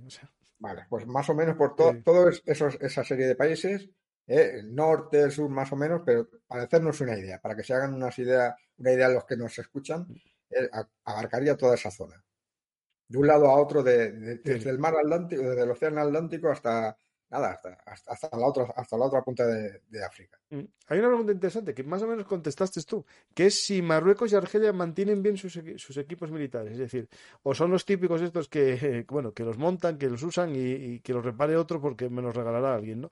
Es decir, eh, como un poco lo que puede parecer, bueno, incluso yo voy a Arabia Saudí, ¿no? Que tiene muy buenas armas y tal, pero tampoco deben matarse mucho por mantenerlas. Cuando se estropeen. Bueno, es que ese es, lo, es dinero. Pero Arabia Saudí tiene, tiene un. No, no, Arabia Saudí nuevo. Estos. Este no, no, tienen problema. Yo necesito de logística. Que me vengan aquí mil, mil, mil miembros de una PMC pues no hay ningún problema. Los contratos me vienen aquí, me hacen la reparación o el mantenimiento de los aparatos y se van. Y ya está, hasta el año que viene. No, hay ningún problema. Otra cosa es, por ejemplo, Marruecos. A ver, claro, es que el problema, por ejemplo, de, en el Sáhara, el Sáhara tenía un montón de equipamiento y si uno lo ve, dice, bueno, pero ese equipamiento de los años 70 y 80. Sí, porque los acuerdos que hubo en el año 91 no permitían que llegara armamento nuevo. Por lo tanto, tenía, lo único armamento que podían tener era el que había en ese momento. No podían sustituirlo. Era uno de los, uno de los puntos del acuerdo. ¿Qué pasaba? Pues que en esos momentos, o hasta ahora, había carros M48. Claro, eh, eh, y tenían carros allí y blindados de muy antiguos y supongo que el mantenimiento sería precario, total. Bueno, pero al final si, tu enemigo solo tiene un RPG va bien, pero claro, si una vez que tenga ya un C90 o una arma nueva, eso no. Claro. Y ahora, con la ruptura de, aunque Marruecos no reconoce que haya habido una ruptura del alto al fuego, ¿eh? porque no, no, considera que esté en guerra, sí que, lo que en la práctica sí que lo hace. ¿Qué ha pasado? Que ha sustituido esos M48 por M60. Que no es que sea un gran avance, pero bueno, lo es. Lo es porque, claro, es que en comparación con lo que tenían, que seguramente es que ni funcionaría, porque claro, estamos hablando desde el año 91, precisamente que se firmaron los acuerdos hasta el día de hoy, pues han pasado como 30 años. ¿Eh? Y claro, 30 años, el mantenimiento de, viejos aparatos como de esa época, pues... Eh. Y en cuanto a Argelia, el mantenimiento es desconocido. Yo más o menos quiero pensar que más o menos eh, debe ser algo por el estilo. Algo por el estilo. Por lo que se ven en las imágenes y en los vídeos, se veía buen mantenimiento, pero claro, en las maniobras que, se, realizan los, los argelinos, lo que sí que tienen los argelinos, y eso recomiendo, porque muchas veces he escuchado que los argelinos, o sea, que los marroquíes están por encima de los argelinos. Yo, desde mi punto de vista, no. Si uno ve el Military Balance de este año o del año pasado, puede comprar y compara las dos naciones, el armamento que tienen los argelinos es que es brutal, es brutal la cantidad, en cantidad y en calidad. Sobre todo, eh, eh, sobre todo de origen ruso, aunque últimamente están cambiando mucho por, por europeo. Cuando digo últimamente es la última década. Por ejemplo, lo que es la Armada eh, ha comprado alemán, ha comprado italiano, aunque ha seguido comprando también chino, eh, pero sobre todo, por ejemplo, lo que es la aviación, ha comprado, ha modernizado bastante la, aviación. Eh, y eh, a nivel terrestre también, ha comprado T90, que ha sustituido todos los T55 y T62 que tenía, lo han pasado a, las brigadas motorizadas y los han ido sustituyendo por T90. Tienen sistemas de defensa aérea. En, Argelia hay el, ejército de tierra, el, ejército, la aviación la Marina y después hay un, cuarto elemento, que es la, Fuerza de Defensa, eh, de, defensa Antiaérea. ¿Vale? Y es muy, muy potente. Cuenta con S-300, con misiles S-300, cuenta con una, serie de radares muy potentes. Está bien armada, está muy, bien armada. Pues, y cuando uno ve, compara eso con las Fuerzas Armadas marroquíes, es que los marroquíes para que se lo hagan pensar, ¿eh? Se lo hagan pensar. Y a diferencia de lo que pasaba hace un par de décadas, en la que los militares marroquíes tenían experiencia de combate, porque habían combatido contra el Frente Polisario y tenían experiencia de combate, llevan tres décadas sin combatir. ¿Qué ha, eh, pasado el caso contrario con Argelia? Argelia ha tenido terrorismo y han, desarrollado, desarrollado, toda una serie de doctrinas a nivel militar muy potentes en la lucha contra el terrorismo, en el uso de helicópteros, en el uso de, patrullas, de fuerzas especiales, incluso de, unidades que han combatido el terrorismo incluso con, artillería y con aviación. O sea, no se han cortado un pelo esta gente. Claro, han creado una doctrina muy potente. Y yo soy de los que piensa que mm, creo que Argelia está por encima de Marruecos. Sé que puede ser que con los expertos esté en minoría, porque la gente dice que la Fuerza Aérea Marroquí, con los entrenamientos con respecto a. tiene un entrenamiento muy, muy pro-occidental, pero es que la Fuerza Aérea Marroquí es muy pequeña. Es que es muy pequeña. Y miras, miras la que tiene, la aviación que tiene Argelia y es muy potente. Y con aviones muy modernos. En MiG-29, los Sukhoi, eh, Sukhoi 35 me parece que tienen. o sea que son, es bastante potente. Y sobre todo la defensa antiaérea. Tiene una, una defensa antiaérea masiva pero masiva. Y, carros de combate pasan de los mil. ¿eh? O sea, y ya no hablamos de, de, de, de, los vehículos de combate, etcétera, etcétera, y artillería, o sea, eh, mm. tienen misiles tierra-tierra, bastante, los, los Skynder, o sea, tienen bastante potencia. ¿eh? Al doble precio hacen buen negocio. Eh, una, el Military Balance, que lo estuve buscando, el, el, el libro, madre mía, son 600 dólares. Sí, quedé así un poco ojiplático. Pensé, eso es lo típico que te ponen eh, ahí en Amazon para ver si un pringado lo paga, pero no, no, son 600 o 400. No, no, es, una pasada, es una pasada. Un libro de 500 páginas, 600. Eso es, eso es, esto, es, esto es barato, Cayo Mario. Esto es regalado, 15 con 16,45, regalado. Sí, no, no, comparación. Es, eh, eh, es, un tema interesante. Yo recuerdo haberlo visto en la, en la universidad. En la universidad los, los, cada año, digamos, lo, recibían y estaba bastante bien porque lo ibas consultando y era, era muy interesante porque país por país un despliegue de, todo el armamento que, hay por, los países, las brigadas que tienen, las divisiones y hacen unos análisis bastante interesantes. Pero es eso, hay que pagarlo. Animaros, eh, seguidores. un crowdfunding para que compremos entre, entre todos el Military Balance y poder hacer programas eh, analizando cada, cada país. ¡Hala, vamos, chicos! a soltar ahí proporcionalmente. 600 dólares. Un libro de 500 páginas, vamos, ahí. es que yo, eh, yo vi cosas, por ejemplo, a veces. Eh, me acuerdo una vez que mi libro Cayo Mario estaba por 180, pero era típico de, reventa, ¿no? Pero este es el precio, el precio del mercado, o sea. Y además es anual, ¿eh? Piensa que es, es un libro que, es, que sale cada año. Cada año Por, por, estas fechas más o menos, eh, si no recuerdo. Se, va a hacer, se va a hacer de oro.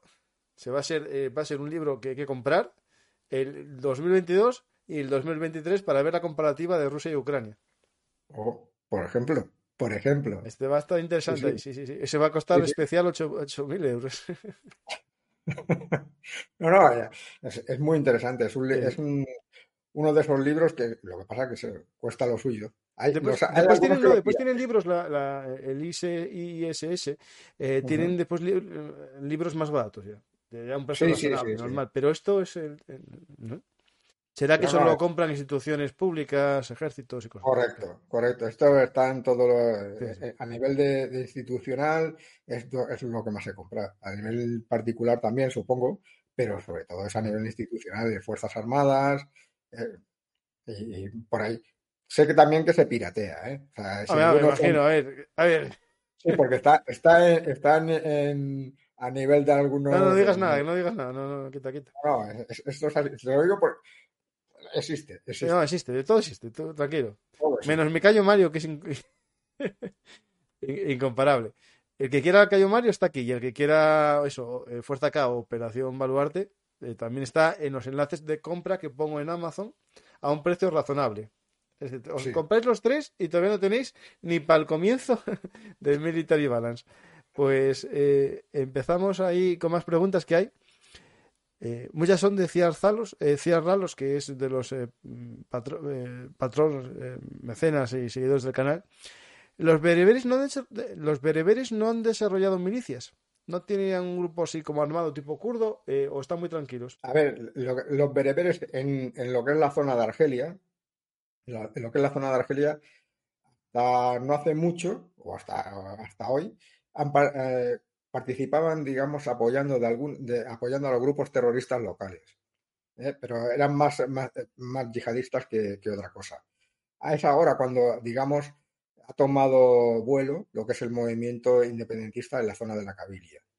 En la zona, por parte de, en la zona de, de Argelia, o sea, perdón, de Libia, ya lo comentamos en, su día, eh, que estaban un poco a verlas venir hasta que pues, hubo el ataque de Haftar a Trípoli y se unieron a las fuerzas de, de, de Sarrej para, para, combatirlas. Pero hasta ellos van, digamos, por libre, van por libre. Ah, eh, asociamos estos eh, bereberes, también los tuareg, que tienen cierto origen lingüístico común. Y el movimiento tuareg es muy interesante porque sí que tiene que ver mucho con la problemática de Mali, ¿no? Sí, sí, sí, es fundamental. de hecho, la sublevación que hubo en el 2012 fue consecuencia de Libia, la caída de, de, Gaddafi y eh, los tuareg formaban parte de su ejército, formaban la, élite o buena parte de la élite del ejército de, Gaddafi. Y cuando cayó Gaddafi, pues volvieron, eh, aunque los, los tuareg forman, digamos, en la esquina occidental, eh, en el este occidental de, de Libia, allí tienen, tienen parte de su territorio, pero muchos eh, cogieron las armas, se volvieron a su territorio y otros volvieron directamente a, Mali. Se fueron con las armas a Mali, se unieron a grupos eh, terroristas, que no diremos los nombres, eh, y empezaron a, cabalgar hacia Bamako, hacia la capital de Mali. ¿Por qué? Porque el ejército maliense mm, existía sobre el papel, en la práctica no existía. Y un grupo de desarrapados con con jeeps y con armamento de. No, jeeps no, no, no, jeeps ya, no, Toyotas, Toyotas que son, el jeep es militar, ¿no? En Toyota de toda la vida, para llevar las gallines, los, los corderos y, los burros que estaban cansados y, y pasaron a llevar militares. Pues, si no llega a intervenir Francia precisamente, en dos meses avanzaron, bueno, casi hasta las puertas de, de Mamaco. Sí, fue el famoso asalto incluso con paracaidistas eh, franceses para parar el avance y todo eso. Correcto, pues ahí los pararon los pies pues, y en partir de entonces retrocedieron. Pero sí, sí, los tuaregs en, ese momento apoyaron a, y de hecho formaban parte, eran parte de la organización que, se organizó contra el gobierno de, Bamako en el año 2012 tras la caída de, de Gaddafi.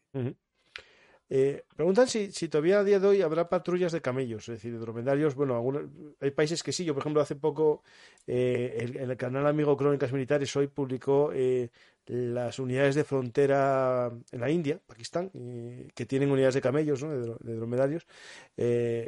España tuvo las tropas nómadas del Sáhara, tuvimos también unidades de, dromedarios, pero al poco fueron ya sustituidas en parte por los Land Rover y yo creo que a día de hoy habrá alguna, pero la mayor parte va en pickup, eh, en Land Rover, ¿no? Los, los argelinos tienen, los mm. tienen, tienen batallones mejaristas, eh, que son las unidades estas de eh, que van recorriendo lo que es la zona fronteriza, patrullas en la, zona, sobre todo en la zona de Libia y últimamente, bueno, últimamente, en las últimas décadas con el tema del terrorismo, también en la zona, en la zona sur, con, con Níger y con, y con Mali. Es que son, territorios que o lo haces eh, con helicópteros o hay sitios que no te puedes meter. Pues el que quiere ver el programa que tenemos del Sáhara Occidental, hablamos de los, de los mejaristas españoles también, que se llamaba así, el Mejari. Eh, pues eh, vamos a ver más preguntas. ¿Qué sabemos de la presencia china en el Sahel? Yo antes de que hables tú, yo pongo una foto que, me parece interesante porque refleja un poco en el Sahel una de las ideas que tiene China, que es eh, su gran muralla verde, un proyecto que es plantar millones de árboles para parar el cambio climático y vendérselo a, estos países como una infraestructura y así a cambio materias primas y otras cosas, ¿no? Y prebendas.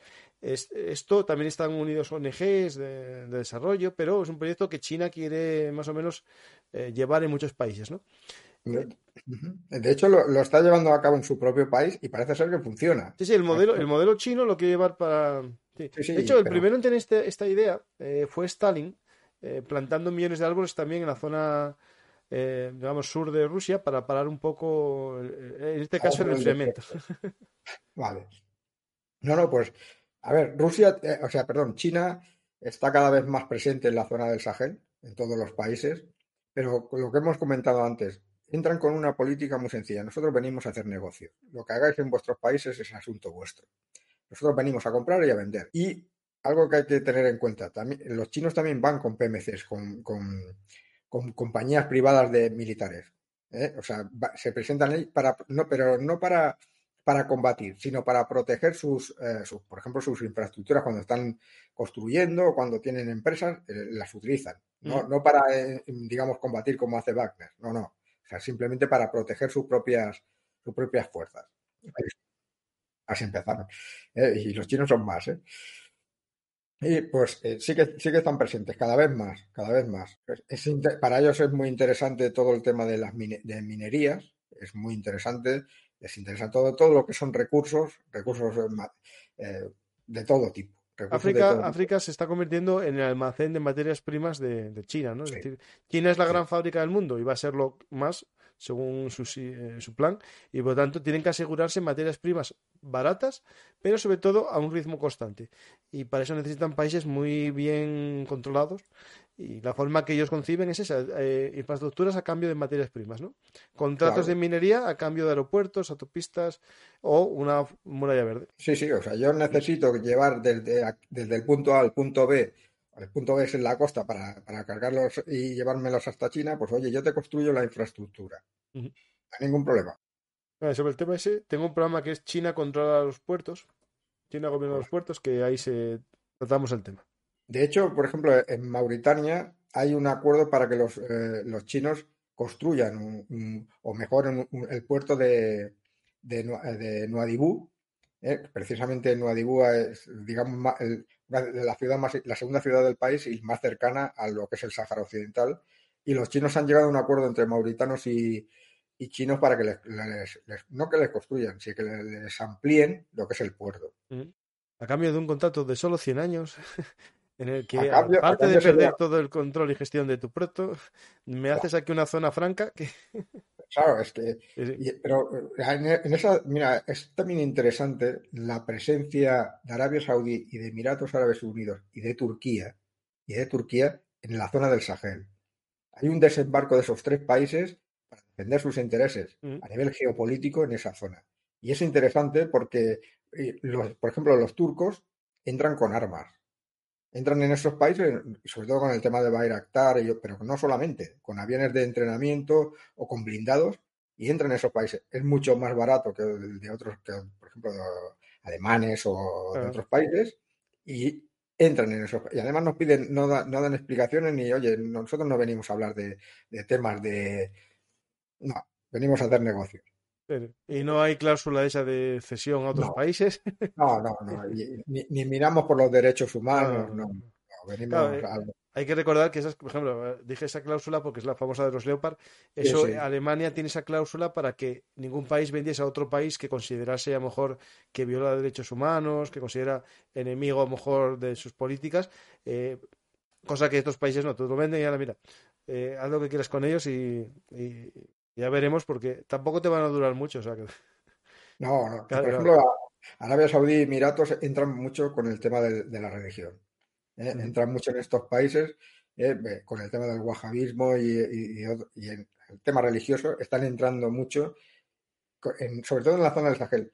Emiratos entra también, porque eh, hay que mirar la, política exterior de Emiratos. Una de ellas es una, la creación de puertos. Y si uno mira a través de África, de una serie de puertos construidos o apoyados por, Emiratos.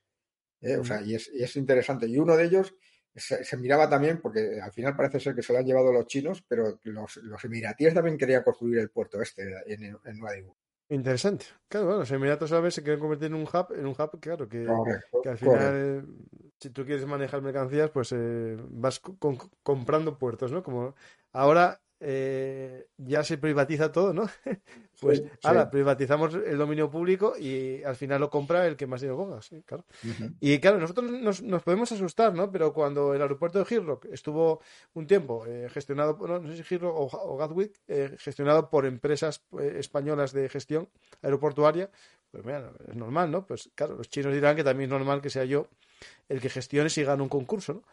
El problema, claro, que, que aquí entra, por ejemplo, la relación que, que, bueno, a mí me pareció normal cuando Hamburgo, el, el, de Hamburgo yo creo que fue, Alemania vio que se lo quería comprar eh, China y puso un poco de problemática, ¿no? Me suena que fue... Eh, no, no, no, sé, Sí, sí, me suena que fue el de Hamburgo, sí. Eh, hay una pregunta más por aquí. Mm, ¿Puedes hablar? aquí hablan sobre problemas entre los Tuareg de la Zaguad y el Polisario, si te suena algo, que últimamente hubo... Bueno, a ver, el Azawad es lo, como, lo que ellos eh, llaman a su país. Los, los tuaregs llaman a su país Azawad, ¿vale? Eh, eh, y lo que pasa que no es, no es realmente lo que pasa con los saharauis y, los y los y los tuareg es un problema histórico, es a nivel que lleva siglos. Mm. Es una los tuaregs, recordemos, son un, eran son un pueblo nómada que se iba moviendo por todo, por todo el desierto y tenían enfrentamientos pues, con, con otros pueblos. Claro, con, los, de Sahara, que era otro pueblo nómada. ¿eh? Correcto.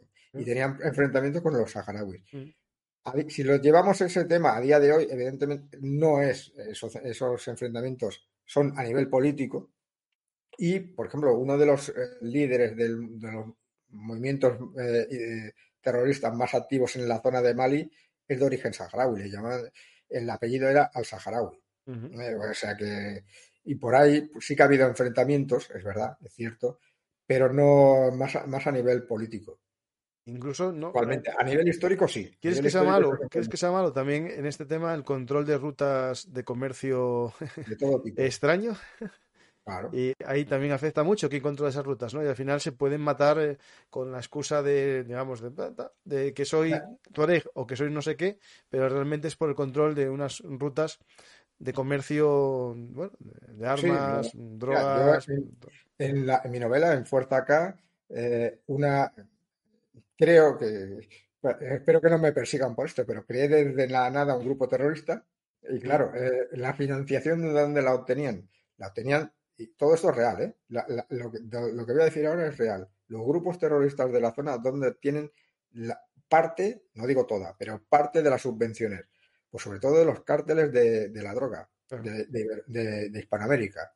¿Por qué? Porque los cárteles han, descubierto que les sale más rentable descargar la, descargar la droga en el Golfo de Guinea y trasladar en camiones desde el Golfo de Guinea hasta el Mediterráneo por camiones. Claro, tiene que atravesar no solamente los países del Golfo, sino sobre todo la zona de, Mali y, la, y sobre todo lo que es la zona de eh, entre Mali y Níger. Y a partir de ahí van o por Argelia o por, o por Libia. Ahora, fundamentalmente, con los sucesos que ocurren, sobre todo por Libia. ¿Eh? y, es, y estamos hablando de, no sé, millones y millones y millones de, dólares con el tráfico. Y es una de las, de las fuentes de financiación de los grupos terroristas. Eso lo explicó eh, muy bien Lucas Martín en el programa que hicimos antes de ayer, Terror Global, y contamos un poco la gran conexión que existe entre los grupos terroristas y, los grupos criminales. ¿no? Es decir, al final eh, se, se, confunden porque como andan en el mismo, no sé, en, otro lado de la eh, ley, ¿no? Al final, la claro, claro, eh, la, pela es necesaria para la lucha política, pero a un momento llega a que la lucha política es menos importante que la lucha económica y está todo muy mezclado. Sí, sí. Eh, lo recomiendo a la gente, es un programa que no sé por qué, bueno, sí sé por qué, ¿vale? Ese programa Terror eh, Global está desmonetizado en parte por, por, la plataforma y por lo tanto no me lo recomienda nadie, por eso no tiene mucha audiencia. Por lo tanto, el que quiera verlo, Terror Global, está ahí, en, lo voy a poner a lo mejor en la, descripción, porque este también me lo van a censurar, ya lo sé yo. No, sí, sí, sí, por la temática. Eh, entonces, bueno, no pasa nada. Por eso digo que la gente que quiera apoyar el canal y que quiera tener programas que toquen estos temas, eh, el mecenazgo es lo más importante. Pues eh, vamos a, a, seguir con otra pregunta y ya podemos ir finalizando más o menos. Los hermanos ¿Consideras que España tendría que ser más enérgica en esta zona? Yo más que enérgica entiendo eh, más eh, presente, es decir, más activa. Más activa. No es llegar allí a pegar sus mantas. ¿Estamos hablando del Magreb o del Sahel? Eh, en los dos. En el Magreb. Vamos al Magreb, que es nuestro tema. Vamos a hablar del Magreb. La presencia es, muy activa, la, presencia española. Tanto en, los cinco países, es lo que hemos comentado. Las relaciones con, con Libia ya lo hemos comentado a nivel económico son importantes. Lo que a nosotros nos interesa en Libia es que haya tranquilidad, que haya paz, que haya un, gobierno de unidad nacional que, digamos, armonice el país y que haga que, haya un crecimiento económico. Nos beneficiará económicamente a todos, primero de todos a los libios, pero también a los demás. En Túnez nos, interesa que haya también estabilidad. Eh, lo que pasa, el problema de, Túnez es lo que hemos comentado.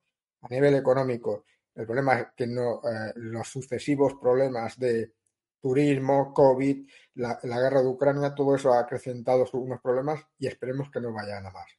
A nivel de Argelia, el problema es el tema del Sáhara ¿eh? y hasta que, según ellos, hasta que no llegue un nuevo gobierno, no habrá negociación. Mm. Hasta entonces la situación está en un impasse, según propias palabras de, los, de los argelinos. Hasta que no haya un nuevo gobierno en España, nosotros no, no, no vamos a, a retomar las relaciones con, España. Con Marruecos ya hemos visto, este mes de febrero habrá la RAN, la reunión de alto nivel en, en Rabat, entre que irá el presidente del gobierno y se reunirse allí con, con puede ser que allí saquemos algo, algo de información de por qué de por qué esto el cambio de, de, postura con la posición del Sáhara ya la hemos visto y en Mauritania seguimos queremos que haya una estabilidad queremos que ese país avance porque si ese país avanza no, no tienen por qué emigrar la gente. es, tan sencillo como eso. Queremos que avancen económicamente y en todos los sentidos, mm. porque si así no tienes que... La gente no emigra porque, porque sí, emigra porque tiene problemas. Uno no quiere largarse de su casa. Mm. Normalmente uno no se quiere, bueno, entendamos. Sí, sí, no, normalmente, salvo que tu casa te maltraten, nadie quiere estar de marcharse. Es decir, eso es así. Eso es así. Es, no, es el mismo ejemplo, es decir, es así. Eh, o salvo que, bueno, que en tu casa no tengas futuro, que también es así. Eh, eh, sí, sí, es, que en muchos países se dan las dos circunstancias. No tienes futuro y además te maltratan. Vamos a al tema mm, de Hamburgo, que dicen que no, yo lo que Hamburgo lo voy a, puntualizar. Yo creo que dije la gestión aeroportuaria y la gestión del puerto. La propiedad no se puede comprar porque el puerto es dominio público estatal. Es decir, en, España eh, el puerto es dominio público, es parte del Estado. Lo que pasa es que tú eh, alquilas la gestión. Al final, eh, bueno, pierdes un poco de la autonomía de los países. Pero eso es España, eso es Europa. En, Sri Lanka sí que ceden el territorio durante 100 años. Y de hecho no se aplican las normas del país. Se hace una especie de zona franca, una zona lo que llaman una maquila en México también, que las leyes laborales no, se aplican las del país. Es decir, eso existe en muchos lugares. Pero bueno, espero que en Europa no lleguemos a ese nivel, de, sino más bien de gestión, que es otra cosa distinta. Si son más productivos y más eficaces, a lo mejor es rentable. Vamos a, a, una pregunta más. ¿Los hermanos musulmanes están en el Sahel? Eh, habíamos comentado que más bien los están sobre todo en la zona de, Libia, están en la zona de, Túnez y aparte también están en, Argelia. ¿Los puertos de China en África subsahariana pueden llegar a dejar fuera de circuito el puerto de Gran Canarias? Bueno. Eh, eh, ahí recuerdo hace unos pocos años como el actual director del Departamento de Seguridad Nacional, Miguel Ángel Ballesteros, el general Miguel Ángel Ballesteros, cuando dirigía el Instituto eh, Español de Estudios Estratégicos, hubo, tuvo, hubo una conferencia, yo la vi por, por, internet, una conferencia en Canarias, en la que decía que, Canarias, que España y Canarias se tenía que espabilar en hacer un hub, precisamente en Canarias, que sirviera de puente entre Hispanoamérica y, eh, Europa. Porque si no, si no lo hacíamos nosotros, lo iban a hacer otros. Porque hacerse se va a hacer. Pero si no lo hacíamos nosotros, lo iban a hacer otros. El problema era interno nuestro. No, no, a nivel de Canarias, según decían, eh, no lo querían hacer porque eso podría de alguna manera ahuyentar el turismo. Claro, contamina por un lado, por otro el número de barcos molesta, pero claro, te llegan los chinos, te lo hacen en Mauritania, con impacto ambiental de una patada en, cierta parte, incumpliendo todas las normas. Los barcos ya ahí se limpian ya eh, echando el petróleo directamente en el mar sin ningún tipo de, de, limpieza ecológica, no sé qué. al final es mm, pasar el problema a otro lugar y que nos va a llegar de otra manera. Es decir, yo, yo ahí, por ejemplo, tengo miedo en Algeciras también. Están haciendo un aeropuerto justo enfrente de Algeciras, en, en Túnez, creo que es. Ah, Marruecos. Sí, sí, sí. Que, puede quitar mucha, mucha cuota de mercado a Algeciras. no, claro, es que eh, nosotros queremos vivir bien, queremos vivir tranquilos, queremos tener medio ambiente, pero claro, que queremos, queremos tener móviles, queremos tener de todo, ¿y qué hacemos? Pues, oye, nosotros hemos descubierto que hay tierras raras en España, y, y, de hecho parece ser que es la, eh, las mayores reservas que hay en Europa. Una de las mayores reservas están aquí en España. ¿Se van a explotar? No. Mm. No, porque eso, claro, eso Vale, pues eh, no la queremos hacer, no hay ningún problema, las compramos fuera. Pero eso hay que pagarlo. Hay que pagarlo, hay que mirar para otro lado para ver cómo, cómo se, cómo se extrae ese, ese, material raro en África. Hay que mirar para otro lado, para ver cómo se contamina en China con, para hacer esa, ese tratamiento.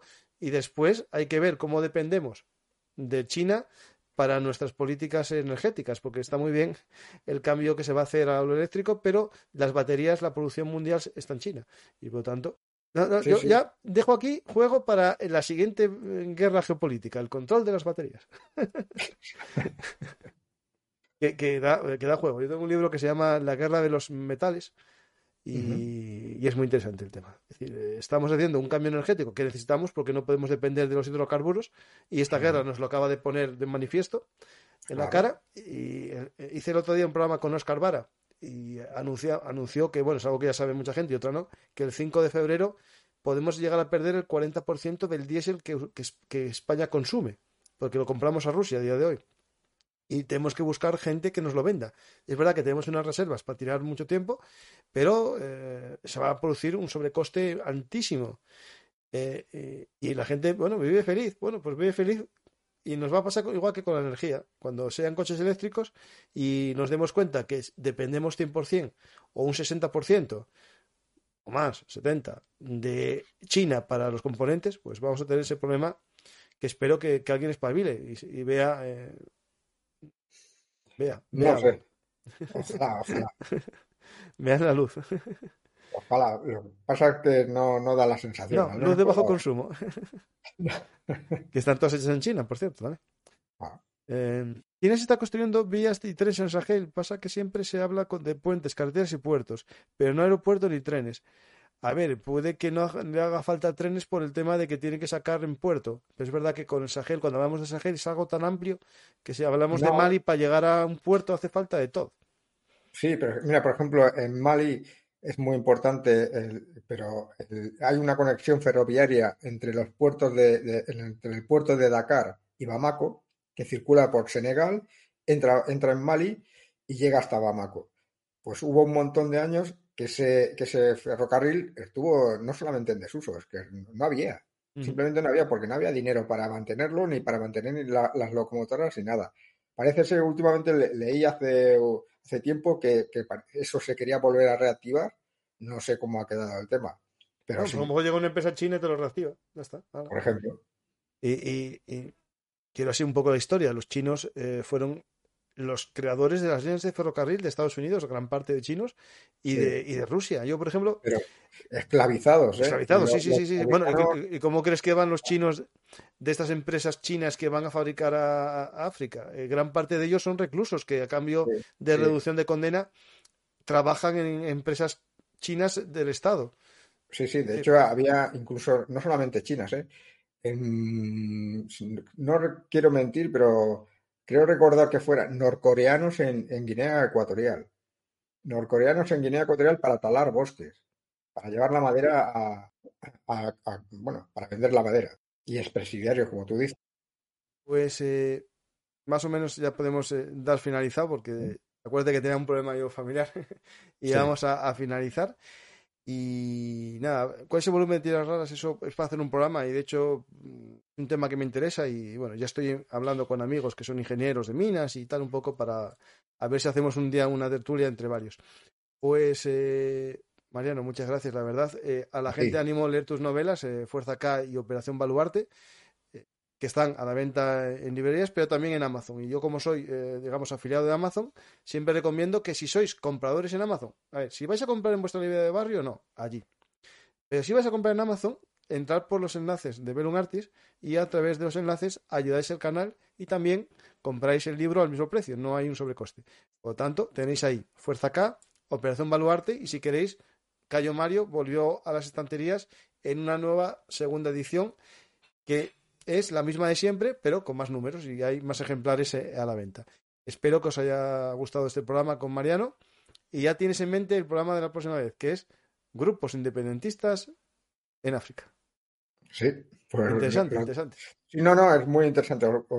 Yo me he sorprendido porque buscando información en las últimas semanas, eh, me he sorprendido buscando información para mi tercera novela y que se transcurre en África. Y la, verdad, buscando información, me he quedado sorprendido porque no desconocía algunos. Tenía conocimiento, algunos son las famosas, las típicas de en, los Tuareg o los de o la de Cabilia o la de la zona o, los saharauis o la de eh, Casamance en, Senegal, pero hay muchas más. Hay muchas más y algunas pequeñitas y sorprendentes, algunas sorprendentes. El movimiento de liberación nacional bosquimano. Ese puede, puede dar mucho juego. Pues no, pero lo digo porque los bosquimanos, al igual que los pigmeos, eh, ahora fuera de broma, fueron muy mal tratados por sus vecinos. De hecho, eh, la cultura africana eh, comer pigmeo eh, no, no, era, se consideraba normal, no los consideraban humanos en una época, hacia el siglo XIX, antes de llegar a las misiones, y se los mataban para comerlos los vecinos, porque consideraban que no eran iguales que ellos. Por lo tanto, hay cosas en África que nos pueden impactar, pero eso daría lugar a eso, movimientos inventistas y movimientos como los Tutsis y los Hutus, que, claro, que, que generan un odio, pero ese odio hay que ir a la raíz, que fue eh, el Congo belga, que hizo que una minoría gobernase a la mayoría del Congo belga y cuando se independizaron, pues esos odios se fueron a más, ¿no? Pues... piensa, por ejemplo, en un minuto, eh, por ejemplo, el tema de los tuaregs que hemos hablado. Los tuaregs tienen muy mala fama, o tenían, tenían muy mal, y tienen muy mala fama, porque eran los, eh, digamos, los árabes los encargaban, les encargaban que capturaran negros para, eh, como traficantes de esclavos, que se los llevaban a los, a los árabes. no, cuentes, no, no cuentes eso, que acabas de, matar a mucha gente del discurso. Es decir, fueron los europeos los que cazaban a los, eh, a los esclavos, ¿no? Bien, también, pero, pero los, los y los, árabes... No, eran los tuaregs y los árabes los que lo hacían y los ponían a la venta en la famosa isla esta de Senegal para que los europeos los comprasen. Claro, no, no, y, por ejemplo, los, los los, llevaban desde, los capturaban en la zona sur de Mali, en la zona de, de, Burkina Faso y los llevaban al norte, o los llevaban a Arabia para vendérselo a los árabes, que los llevaban después a, a toda, toda la zona, desde Arabia Saudí hasta Marruecos. No, y la isla está de Senegal, que no me acuerdo el nombre, lo mismo, que es la que era el punto de venta para América. Pues eh, muchas gracias, Mariano, la verdad que fue todo un placer escucharte. a la gente que espero que hayan aprendido en este viaje eh, a, vista de águila, un poco alto. Fue muy rápido el vuelo porque son muchos países, pero espero que nos sirvan para un poco reflexionar, pensar y ir viendo un poco la importancia que tiene para la seguridad nacional española, pero también de toda Europa y también de los países que, que estamos hablando, porque ahí, vive gente que vive muy feliz en su casa y no quiere que se, se configure una guerra civil allí. Es decir, eso hay que entenderlo perfectamente.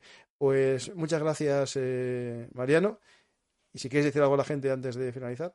No, bueno, agradecerte a ti y a los oyentes eh, el programa, que no, me lo he pasado bien como, como siempre y nada, espero que os haya resultado interesante y como tú comentas, pues al menos sacar algunas pinceladas de lo que ocurre en la zona del Magreb ¿eh? y que bueno, que tenga que tenga una idea y si después quiere profundizar, pues bueno, ya tiene unos principios.